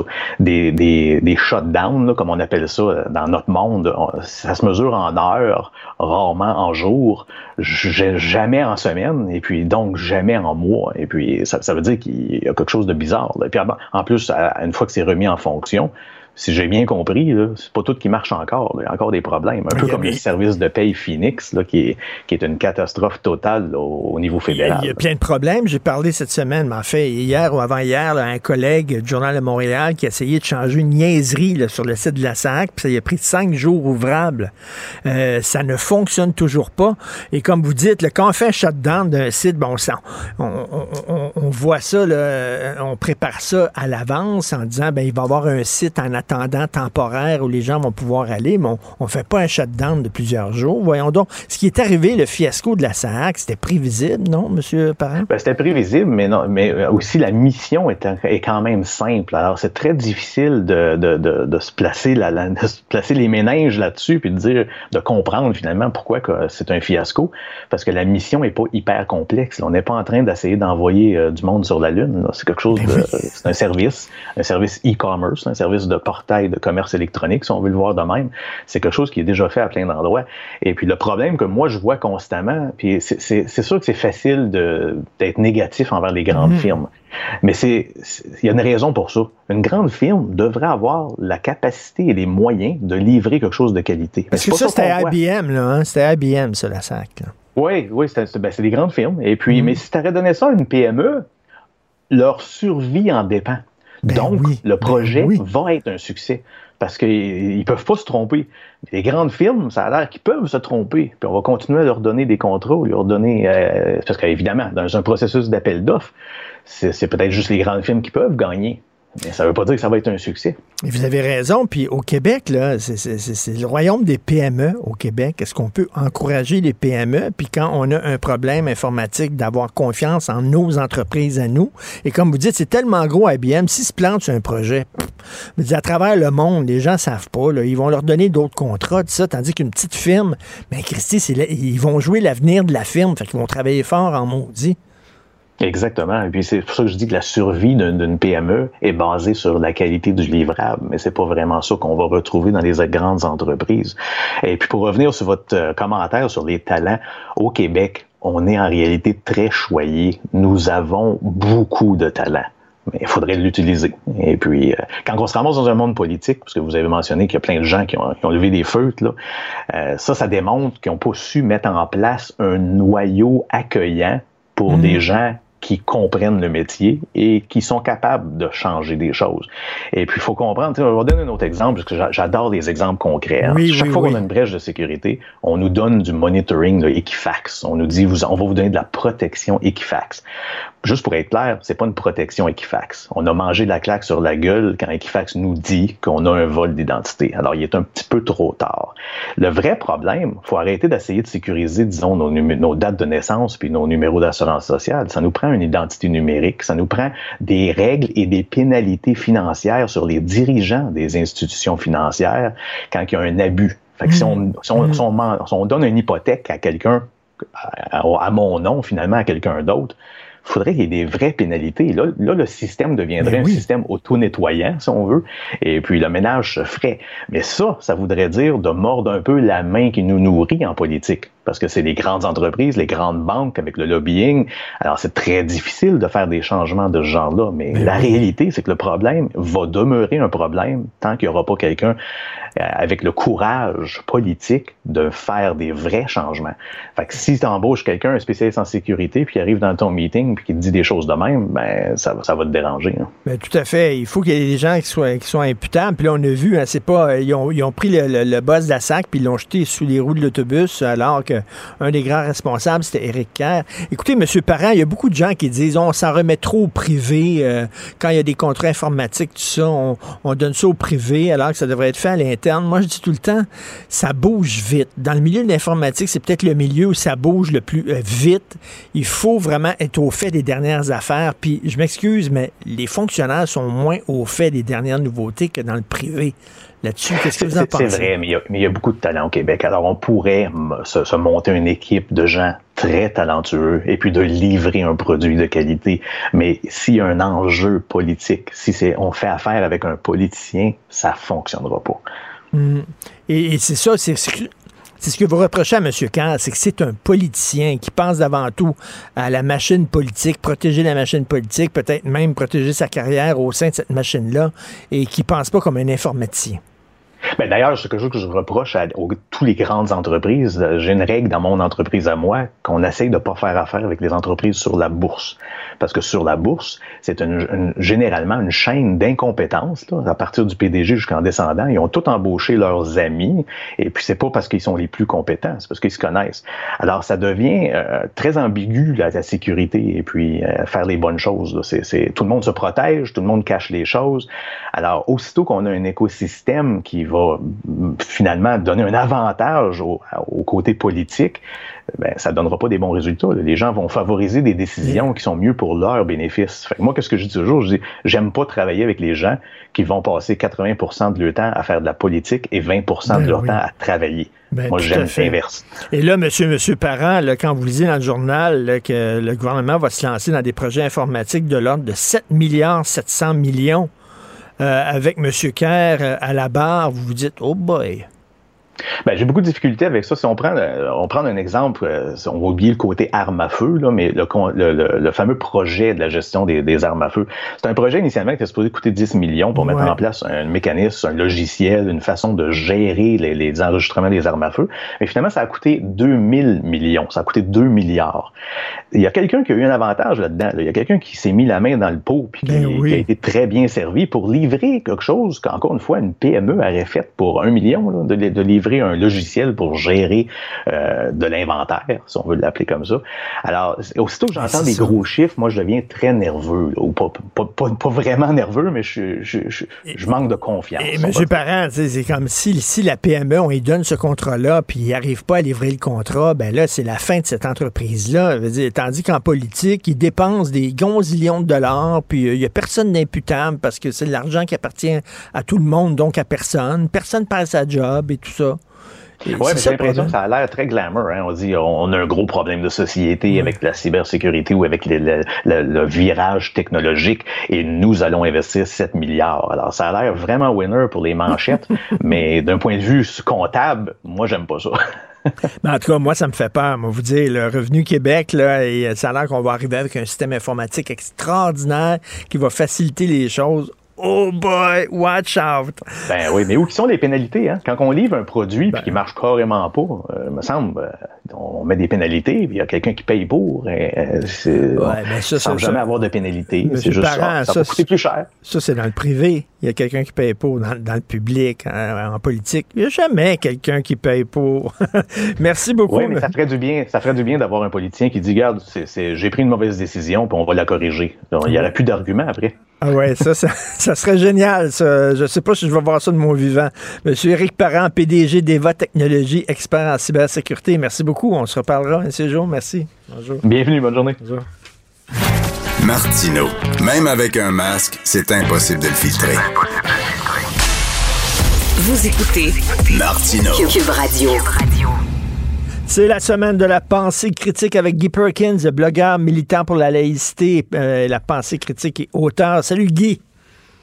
Salut Richard. Écoute, euh, est-ce qu'on a ton petit, tiens, ton petit, euh, ta petite présentation audio pour le segment Richard, es-tu superstitieux? Est-ce qu'on a ça?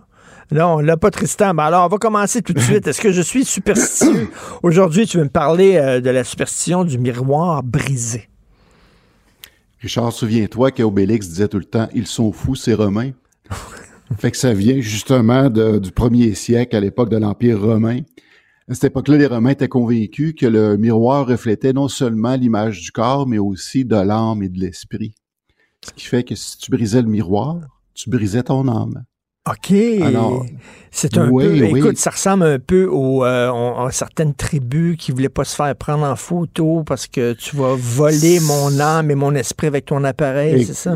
exactement, ça ressemble beaucoup. Puis pourquoi sept ans? C'est que aussi à l'époque, les Romains pensaient que la vie était divisée en, en période de sept, de sept ans. Donc, au bout de sept ans, ton âme, ton esprit t'est réparé, t'es régénéré, donc tu pouvais euh, recommencer, mais les, les sept ans que ça prenait, ben là, tout malheur pouvait t'arriver. Moi, je pense que pire d'envie, là, je pense que pire d'envie, euh, j'ai plus peur de condom brisé que de miroir brisé parce que c'est 20, ans de malheur là, qui t'attendent. Même si toi, t'es monsieur pensée critique et tout ça, est-ce que tu as des superstitions parties parce que c'est culturel, hein? Euh, je te dirais pas que je braillerais si j'ai cassé, si j'ai cassé un miroir à la maison, mais c'est certain que ça va, ça va me venir en tête. Oh mon Dieu, c'est un mauvais présage. Oui, ben, ben c'est ça, exactement, parce que comme j'explique dans mon livre, c'est toutes des idées qui ont été induites malgré nous autres, culturellement, puis sont là, puis quand ça nous arrive, ben forcément, qu'est-ce que le cerveau fait? Il vient remonter à la surface ces trucs-là. Oui. Puis on n'est pas à l'abri de ça, parce que j'ai été exposé à ça moi aussi, puis quand il arrive des trucs qui rappellent justement une de ces superstitions-là, bon, il pense sur le coup, après ça, c'est juste de, s'arrêter et de dire, bon, OK, ça n'a pas de bon sens, ça vient. C'est pour ça qu'on prend le temps d'expliquer d'où ça vient pour se dire, ben, finalement, c'est c'est n'importe quoi, c'est rien. Mais, mais Guy, ces, superstitions-là, on a parlé du chat noir, euh, passer sous une échelle, euh, chiffre 13, etc., euh, ouvrir un parapluie dans une maison. Est-ce que c'est universel? J'imagine que c'est dans certaines sociétés. Tu retrouves pas ça, par exemple, dans les sociétés musulmanes, par exemple, parce que c'est ça traverse pas les cultures, ces superstitions-là. -là, c'est très occidental. Ben, il y en a certaines. Il y, en a certaines, mais chaque culture, chaque culture a son lot, a son lot de, de superstitions. Puis d'ailleurs, dans ma banque de superstitions. Je pourrais en, ressortir plus tard. Là. Effectivement, chaque culture a ses superstitions, puis certaines vont traverser les frontières, puis se, de devenir un peu universelles. Mais la plus universelle des superstitions, ben, devine quoi, c'est les religions. Tu sais. Oui, c'est vrai. Quelle est la différence entre une religion et une superstition? C'est très bon. Il y en a une qui est organisée. Voilà. C'est oui, c'est justement on a tout créé, on a tout rationalisé l'idée, puis on en a fait justement une idée auquel on va se rassembler, et puis ça devient justement institutionnalisé, puis ça prend de l'ampleur. C'est effectivement une, religion, c'est une superstition qui est euh, devenue une institution. Ben, tout à fait. Écoute, je vais me coucher moins niaiseux ce soir parce que tu vas m'expliquer, tu vas m'expliquer c'est quoi un enfant indigo. C'est quoi ça? J'ai jamais entendu parler de ça. Un enfant indigo, ça, évidemment, c'est du domaine de l'ésotérisme. Donc, c'est quand on va euh, diagnostiquer, entre guillemets, entre gros guillemets, un enfant comme étant indigo, c'est qu'on a déterminé que l'aura qu'il dégage autour de lui est indigo. Et puis, euh, effectivement, que cet enfant-là est vraiment spécial. Donc, il est là pour venir sauver l'humanité et qu'il a des connaissances telles que tout le monde va le trouver bizarre aujourd'hui parce que généralement, parce qu'évidemment, ça, c'est le diagnostic ésotérique de ce qu'on va euh, qui va être, mettons, en parallèle avec un diagnostic d'autisme ou de trouble, euh, trouble de déficit d'attention avec hyperactivité. Évidemment, dans, dans, le monde normal, on va dire que c'est un enfant qui est mésadapté à son environnement. Mais dans le domaine justement du cryonisme, un enfant indigo, c'est que c'est l'environnement qui est pas adapté à cet enfant-là. OK. Parce que cet enfant-là est trop spécial est trop spécial, il est connecté sur un... il est connecté, fait que justement, on n'a pas, nous, les connaissances et la, l'illumination pour pouvoir comprendre ces, ces êtres-là. Plutôt que de dire, ben, il y a un état euh, spécial, euh, il y a peut-être une maladie ou quelque chose comme ça, on va dire non, il est, meilleur que nous. Il, devient soudainement Keanu Reeves dans The Matrix, l'élu. C'est ça? C'est exactement ça, c'est l'élu. C'est carrément comme ça, justement, que dans cette euh, dans cette vague ésotérique-là qui, qui, vont les voir, comme un élu, quelqu'un de spécial à qui on doit euh, s'intéresser et écouter les, les, paroles de sagesse. Et qui comprend mieux les choses que nous, parce que lui, c'est pas par le Ah, ben rationnel qu'il comprend. Il y a comme des antennes spéciales qui lui permettent d'être en contact là, avec une réalité qui nous échappe. Carrément, c'est que c'est sûr qu'il y a des gens que, euh, qui, qui, qui vont présenter un enfant euh, au corps médical puis qu'ils vont, ils vont, ils, ils vont se faire dire que leur enfant souffre euh, de, de, de, de quelque chose qui est rattaché à l'autisme ou du spectre de l'autisme. Ils vont préférer se tourner vers un enfant, vers faire le diagnostic ésotérique d'enfant indigo parce que ça passe mieux, mais à un moment donné, il faut regarder la réalité en face. Puis, euh, Et, et tu veux me aller parler du bon côté des choses. Et tu veux me parler des enfants indigos en lien avec euh, quoi Avec les Illuminés du Québec, c'est ça? Non, c'est tout simplement, c'est que tu sais que notre ami euh, Jonathan Blanchette, aussi connu sous le nom de Joe l'Indigo, a fait beaucoup les manchettes Ah, il a appelé, il a appelé tantôt. Il a appelé la station tantôt pour chialer après Sérieux? moi. là. Ben oui, oui, puis il, il- il a pris, il a parlé à Marianne, et c'est une de nos recherchistes, puis il a jasé ça. Il est complètement sauté, ce gars-là. En tout cas, bref, il nous écoute, fait qu'il va peut-être Ben, rappeler. là. ben, c'est ça. Ben, tu vois, là, justement, lui-même, parce que moi, je commence à avoir un malaise dans tout ça, parce que pourquoi là, je, te, parlais là, des Unis du Québec, puis euh, l'autre site, Gorgue Noir Reptilier du Peuple, je me suis délecté depuis le début de la crise la COVID de regarder les trucs qui étaient publiés, puis il y avait un assemblage de toutes sortes, justement, de personnes qui tenaient des théories tout aussi farfelues l'une que l'autre. Mais avec le temps, bon, la, COVID a disparu, mais il y a certains éléments qui sont demeurés. Puis là, on dirait que le focus est fait exclusivement sur Jo- Jonathan Blanchette. Et euh, là, je pense que ça commence à devenir moins drôle parce qu'on on a devant nous autres quelqu'un, je pense qu'il y a un problème. Je suis pas psychologue, je suis pas psychiatre, je vais pas m'avancer à faire quelconque diagnostic, mais il y a un problème. Puis là, de continuer à marteler puis de montrer ce gars-là, dire que c'est un cap. Si ça, oui, les idées qu'il véhicule sont, sont vraiment flyées. C'est lui entretient tous les, les types de complotistes qu'on qu'on va entendre parler, c'est-à-dire de, des chemtrails, la Terre plate, que la Lune est un hologramme. Puis une, des caractéristiques des enfants indigos, des, des, de, de genre de, de trucs qui, qui souffrent, c'est qu'ils se victimisent de tout. Fait que là, il y a comme un jeu d'interdépendance entre les deux unités, c'est-à-dire entre ceux qui le suivent puis qui continuent à publier ces trucs. On nourrit la bête. On nourrit la bête, on lui donne un exposure qui euh, qui devrait pas avoir normalement, puis que lui se nourrit de ça. Puis là, ben, la bête grossit, puis on a vu comment ça, ça a viré il y a quelque temps avec son histoire de passer cinq heures de temps à harceler euh, Le des gens 911. au centre d'appel du 911. Après ça, bon, là, il y a eu un feu chez, euh, chez lui, je pense, le lendemain sur le lendemain, qui, qui, qui, euh, qui amène toutes sortes de questions. Mais on voit que la, la- la chose évolue, puis de continuer à entretenir cette bête-là, le type continue à, à se prendre au sérieux, puis de dire, puis en même temps, ça, ça, ça l'alimente à dire à ses suiveurs, de dire, ben, vous voyez, on a peur de moi, Ben c'est pour oui. ça qu'on essaie de me rabaisser, Et- ces, choses-là. Puis et moi, donc, et donc, c'est pour ça qu'il s'appelle Joe l'Indigo. C'est parce que tu parlais des enfants indigos. Il se dit, lui, justement, en Je l'ai- contact avec Je une l'ai autre déjà réalité. entendu mentionner qu'il faisait partie de cette euh, race-là spéciale de gens qui comprennent des choses que personne ne comprenne pas, puis que c'est Joe l'Indigo.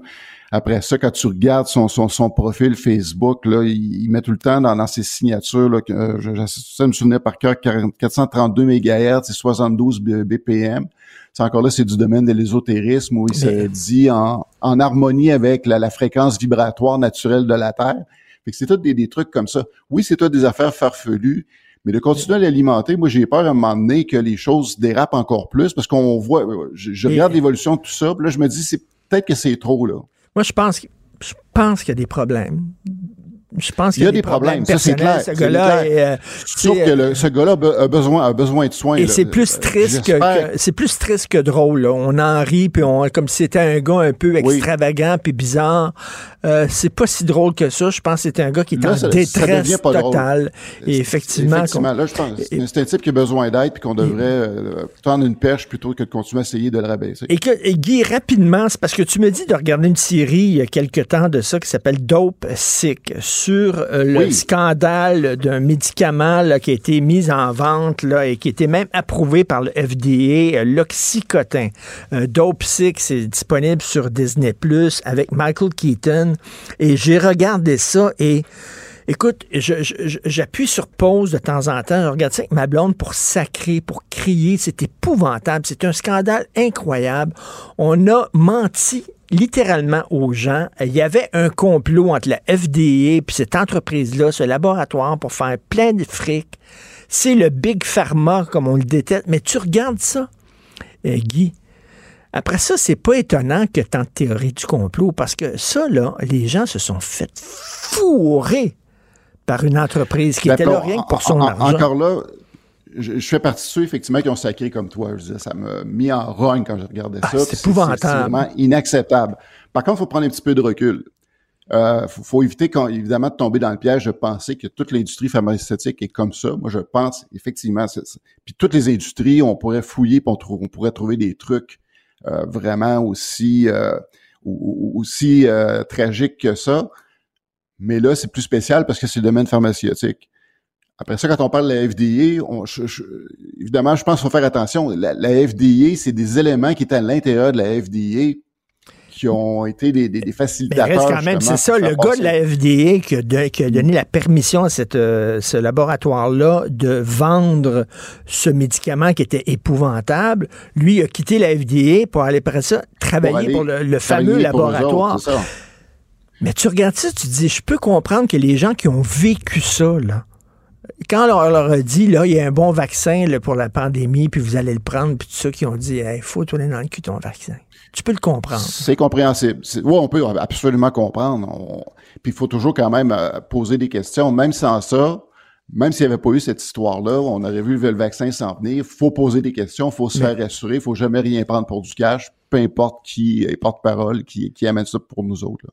Non, tout à fait. Euh, Écoute, merci de m'avoir dit de regarder ça et je conseille aux gens de regarder ça. C'est un scandale épouvantable d'opsique et ça, on, on peut comprendre pourquoi il y a tant de théories du complot sans nécessairement appuyer ces théories-là, mais juste essayer de comprendre Encore- pourquoi il y en a beaucoup. Ben c'est ça, mais sauf que souvent les gens qui vont ramasser la balle au bon, c'est pas nécessairement les meilleures personnes pour porter le, le- le flambeau. c'est, là que ça dérape. Exactement. Tout à fait. Merci beaucoup, euh, Guy Perkins. Bonne semaine de la pensée critique. Merci. Salut, bon week-end. Salut. Bye bye. Martino, souvent imité, mais jamais égalé. Vous écoutez Martino. Cube, Cube Radio.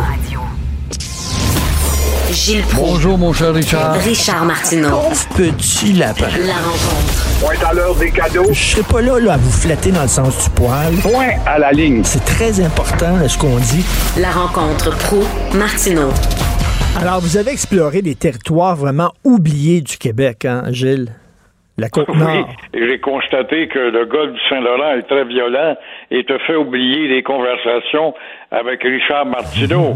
Ta fille m'appelait une heure avant, ta coup, hop, on avait changé de quelques circuits et quelques milles ou quelques nœuds plus loin, plus euh, moyen de communiquer avec la civilisation en bas. C'est haut, ça s'appelle la basse côte nord, mais réalises-tu que si le climat est froid au Québec, euh, il peut jouer jusque dans le zéro à ce temps-ci de l'année avec de la glace, demander l'aide d'un brise-glace pour entrer là où l'hiver passe l'été à blanc-sablon et euh, parce que nous sommes à la hauteur sur la ligne parallèle géographique à la hauteur de la baie James et un autre au Québec. Tu te rends compte de Gatineau à la porte de Hull, de l'autre pays, à la porte d'Ottawa, pardon, jusqu'à Blanc-Sablon, c'est la même route 132. Et de voir à partir de cette île où là où Guy Carbonneau est en évidence, chez Vigneault à Natashquan, et puis Anti-Costi, c'est tellement beau cette île, incroyable, je te la recommande si tu veux satisfaire ta curiosité jusqu'à Blanc-Sablon, tous ces petits villages de pêcheurs, des gens qui ont reçu l'appel vers 1840 quand euh, les États-Unis se industrialisent, le curé Labelle innove euh, justement l'appel pour les habitants pour pas qu'ils aillent aux États-Unis, mais qui occupent les basses Laurentides. L'abbé Hébert, pareil, à Rivière-du-Loup, qui lui, pour que les habitants occupent le Saguenay. Et là, voilà que des gens qui ont compris, des Acadiens, qui étaient pas heureux de retourner en Acadie dominée par les Anglais, vont aller comme pêcheurs s'installer dans ces petits bleds à partir de cette île jusqu'à blanc sablon et il s'ajoute évidemment des anglophones de Terre-Neuve à, cette population-là et chacun fonde un petit village perdu qui vit de chasse et de pêche aux côtés des Amérindiens, des Inuits et des montagnais comme les Français euh, les appelaient. Et euh, c'est très riche en culture de découvrir la texture de cette population qui vit si loin.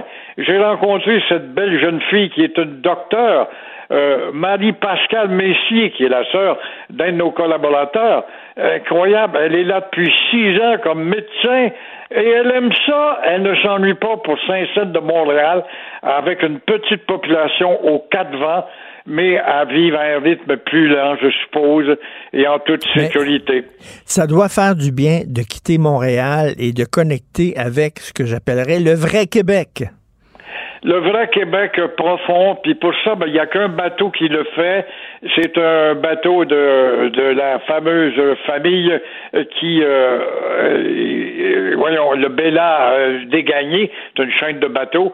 Un bateau mi-cargo, donc tu te mêles aux marins, et mi-scientifique, à bord duquel bateau il y a une belle équipe, des belles jeunes filles qui sont instruites en océanographie surtout et qui nous donnent les secrets de la mer, de la terre, de l'histoire. Donc, c'est un Québec oublié qu'on ne devrait pas oublier carrément.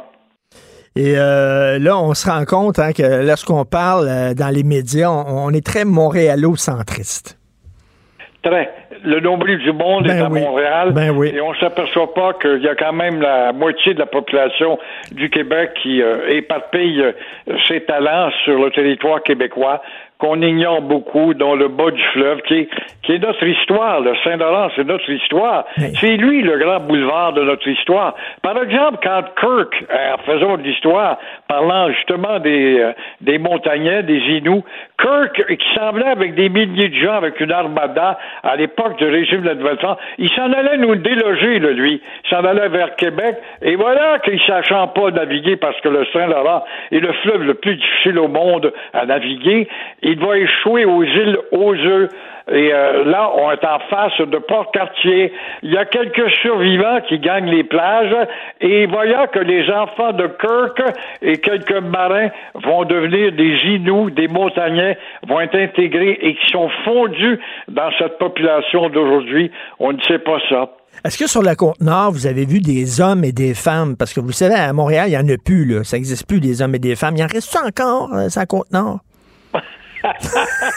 oui, il y a encore des professeurs, hein, des filles, qui, euh, puis des médecins, puis des infirmières qui travaillent à la base pour aider cette population. Euh, Donc, les woke- les woke- la moyenne d'âge est de 60 ans. Donc, c'est une population euh, vieillissante qui a le même problème que nous chez nous. Et euh, ces petits villages vont-ils être encore là, authentiquement québécois ou authentiquement canadiennes, parce que les Canadiennes ne cèdent pas leur place comme ça, même si on est au Québec, avec le drapeau du Québec, puis l'écution de la Sûreté du Québec, puis l'écution d'Hydro-Québec, euh, ils font exactement comme à Montréal, la minorité. Ils sont souvent des petits boss et dictent en anglais aux bons petits Canadiens français qui, eux autres, sont supérieurs parce qu'ils sont balangues. En tout cas, vous avez pris congé des woke pendant une semaine, ça a dû faire du bien. Là, vous êtes de retour à Montréal, vous allez les retrouver. Vous avez vu tous les pays, vous êtes allé partout dans le monde, sauf il vous reste à visiter l'île aux fesses. Faut aller, faut vous envoyer à l'île aux fesses. Gilles. Il y en a une, l'île aux fesses. Moi, te dire que dans toutes mes aventures, je suis allé au Brésil et tu payais 150 dollars pour aller au large de Rio de Janeiro avec un beau yacht qui arrivait dans l'île aux fesses où tu avais toutes les demoiselles avec leur chambre anatomique qui offraient leur talent. Ça, moi, ça coûtait 150 dollars. Ça s'appelait l'île aux fesses. Il y en avait une. Merci beaucoup, Gilles Pro. À demain. À demain. Au revoir. Bonjour, merci à toute l'équipe fantastique avec qui je travaille à la recherche, Florence Lamoureux. Merci beaucoup, Florence. Et puis euh, euh, Tristan Brunet Dupont. Florence, c'est pas ma fille. hein. Il a dit euh, ta fille a appelé tantôt. Là, là, là. Florence, elle est recherchiste. Tristan Bruno Dupont, euh, Brunet Dupont, coudon, à la régie, la réalisation. Merci, c'est Benoît qui prend la relève. On se reprend demain, 8h30. Passez une excellente journée. Cube Radio.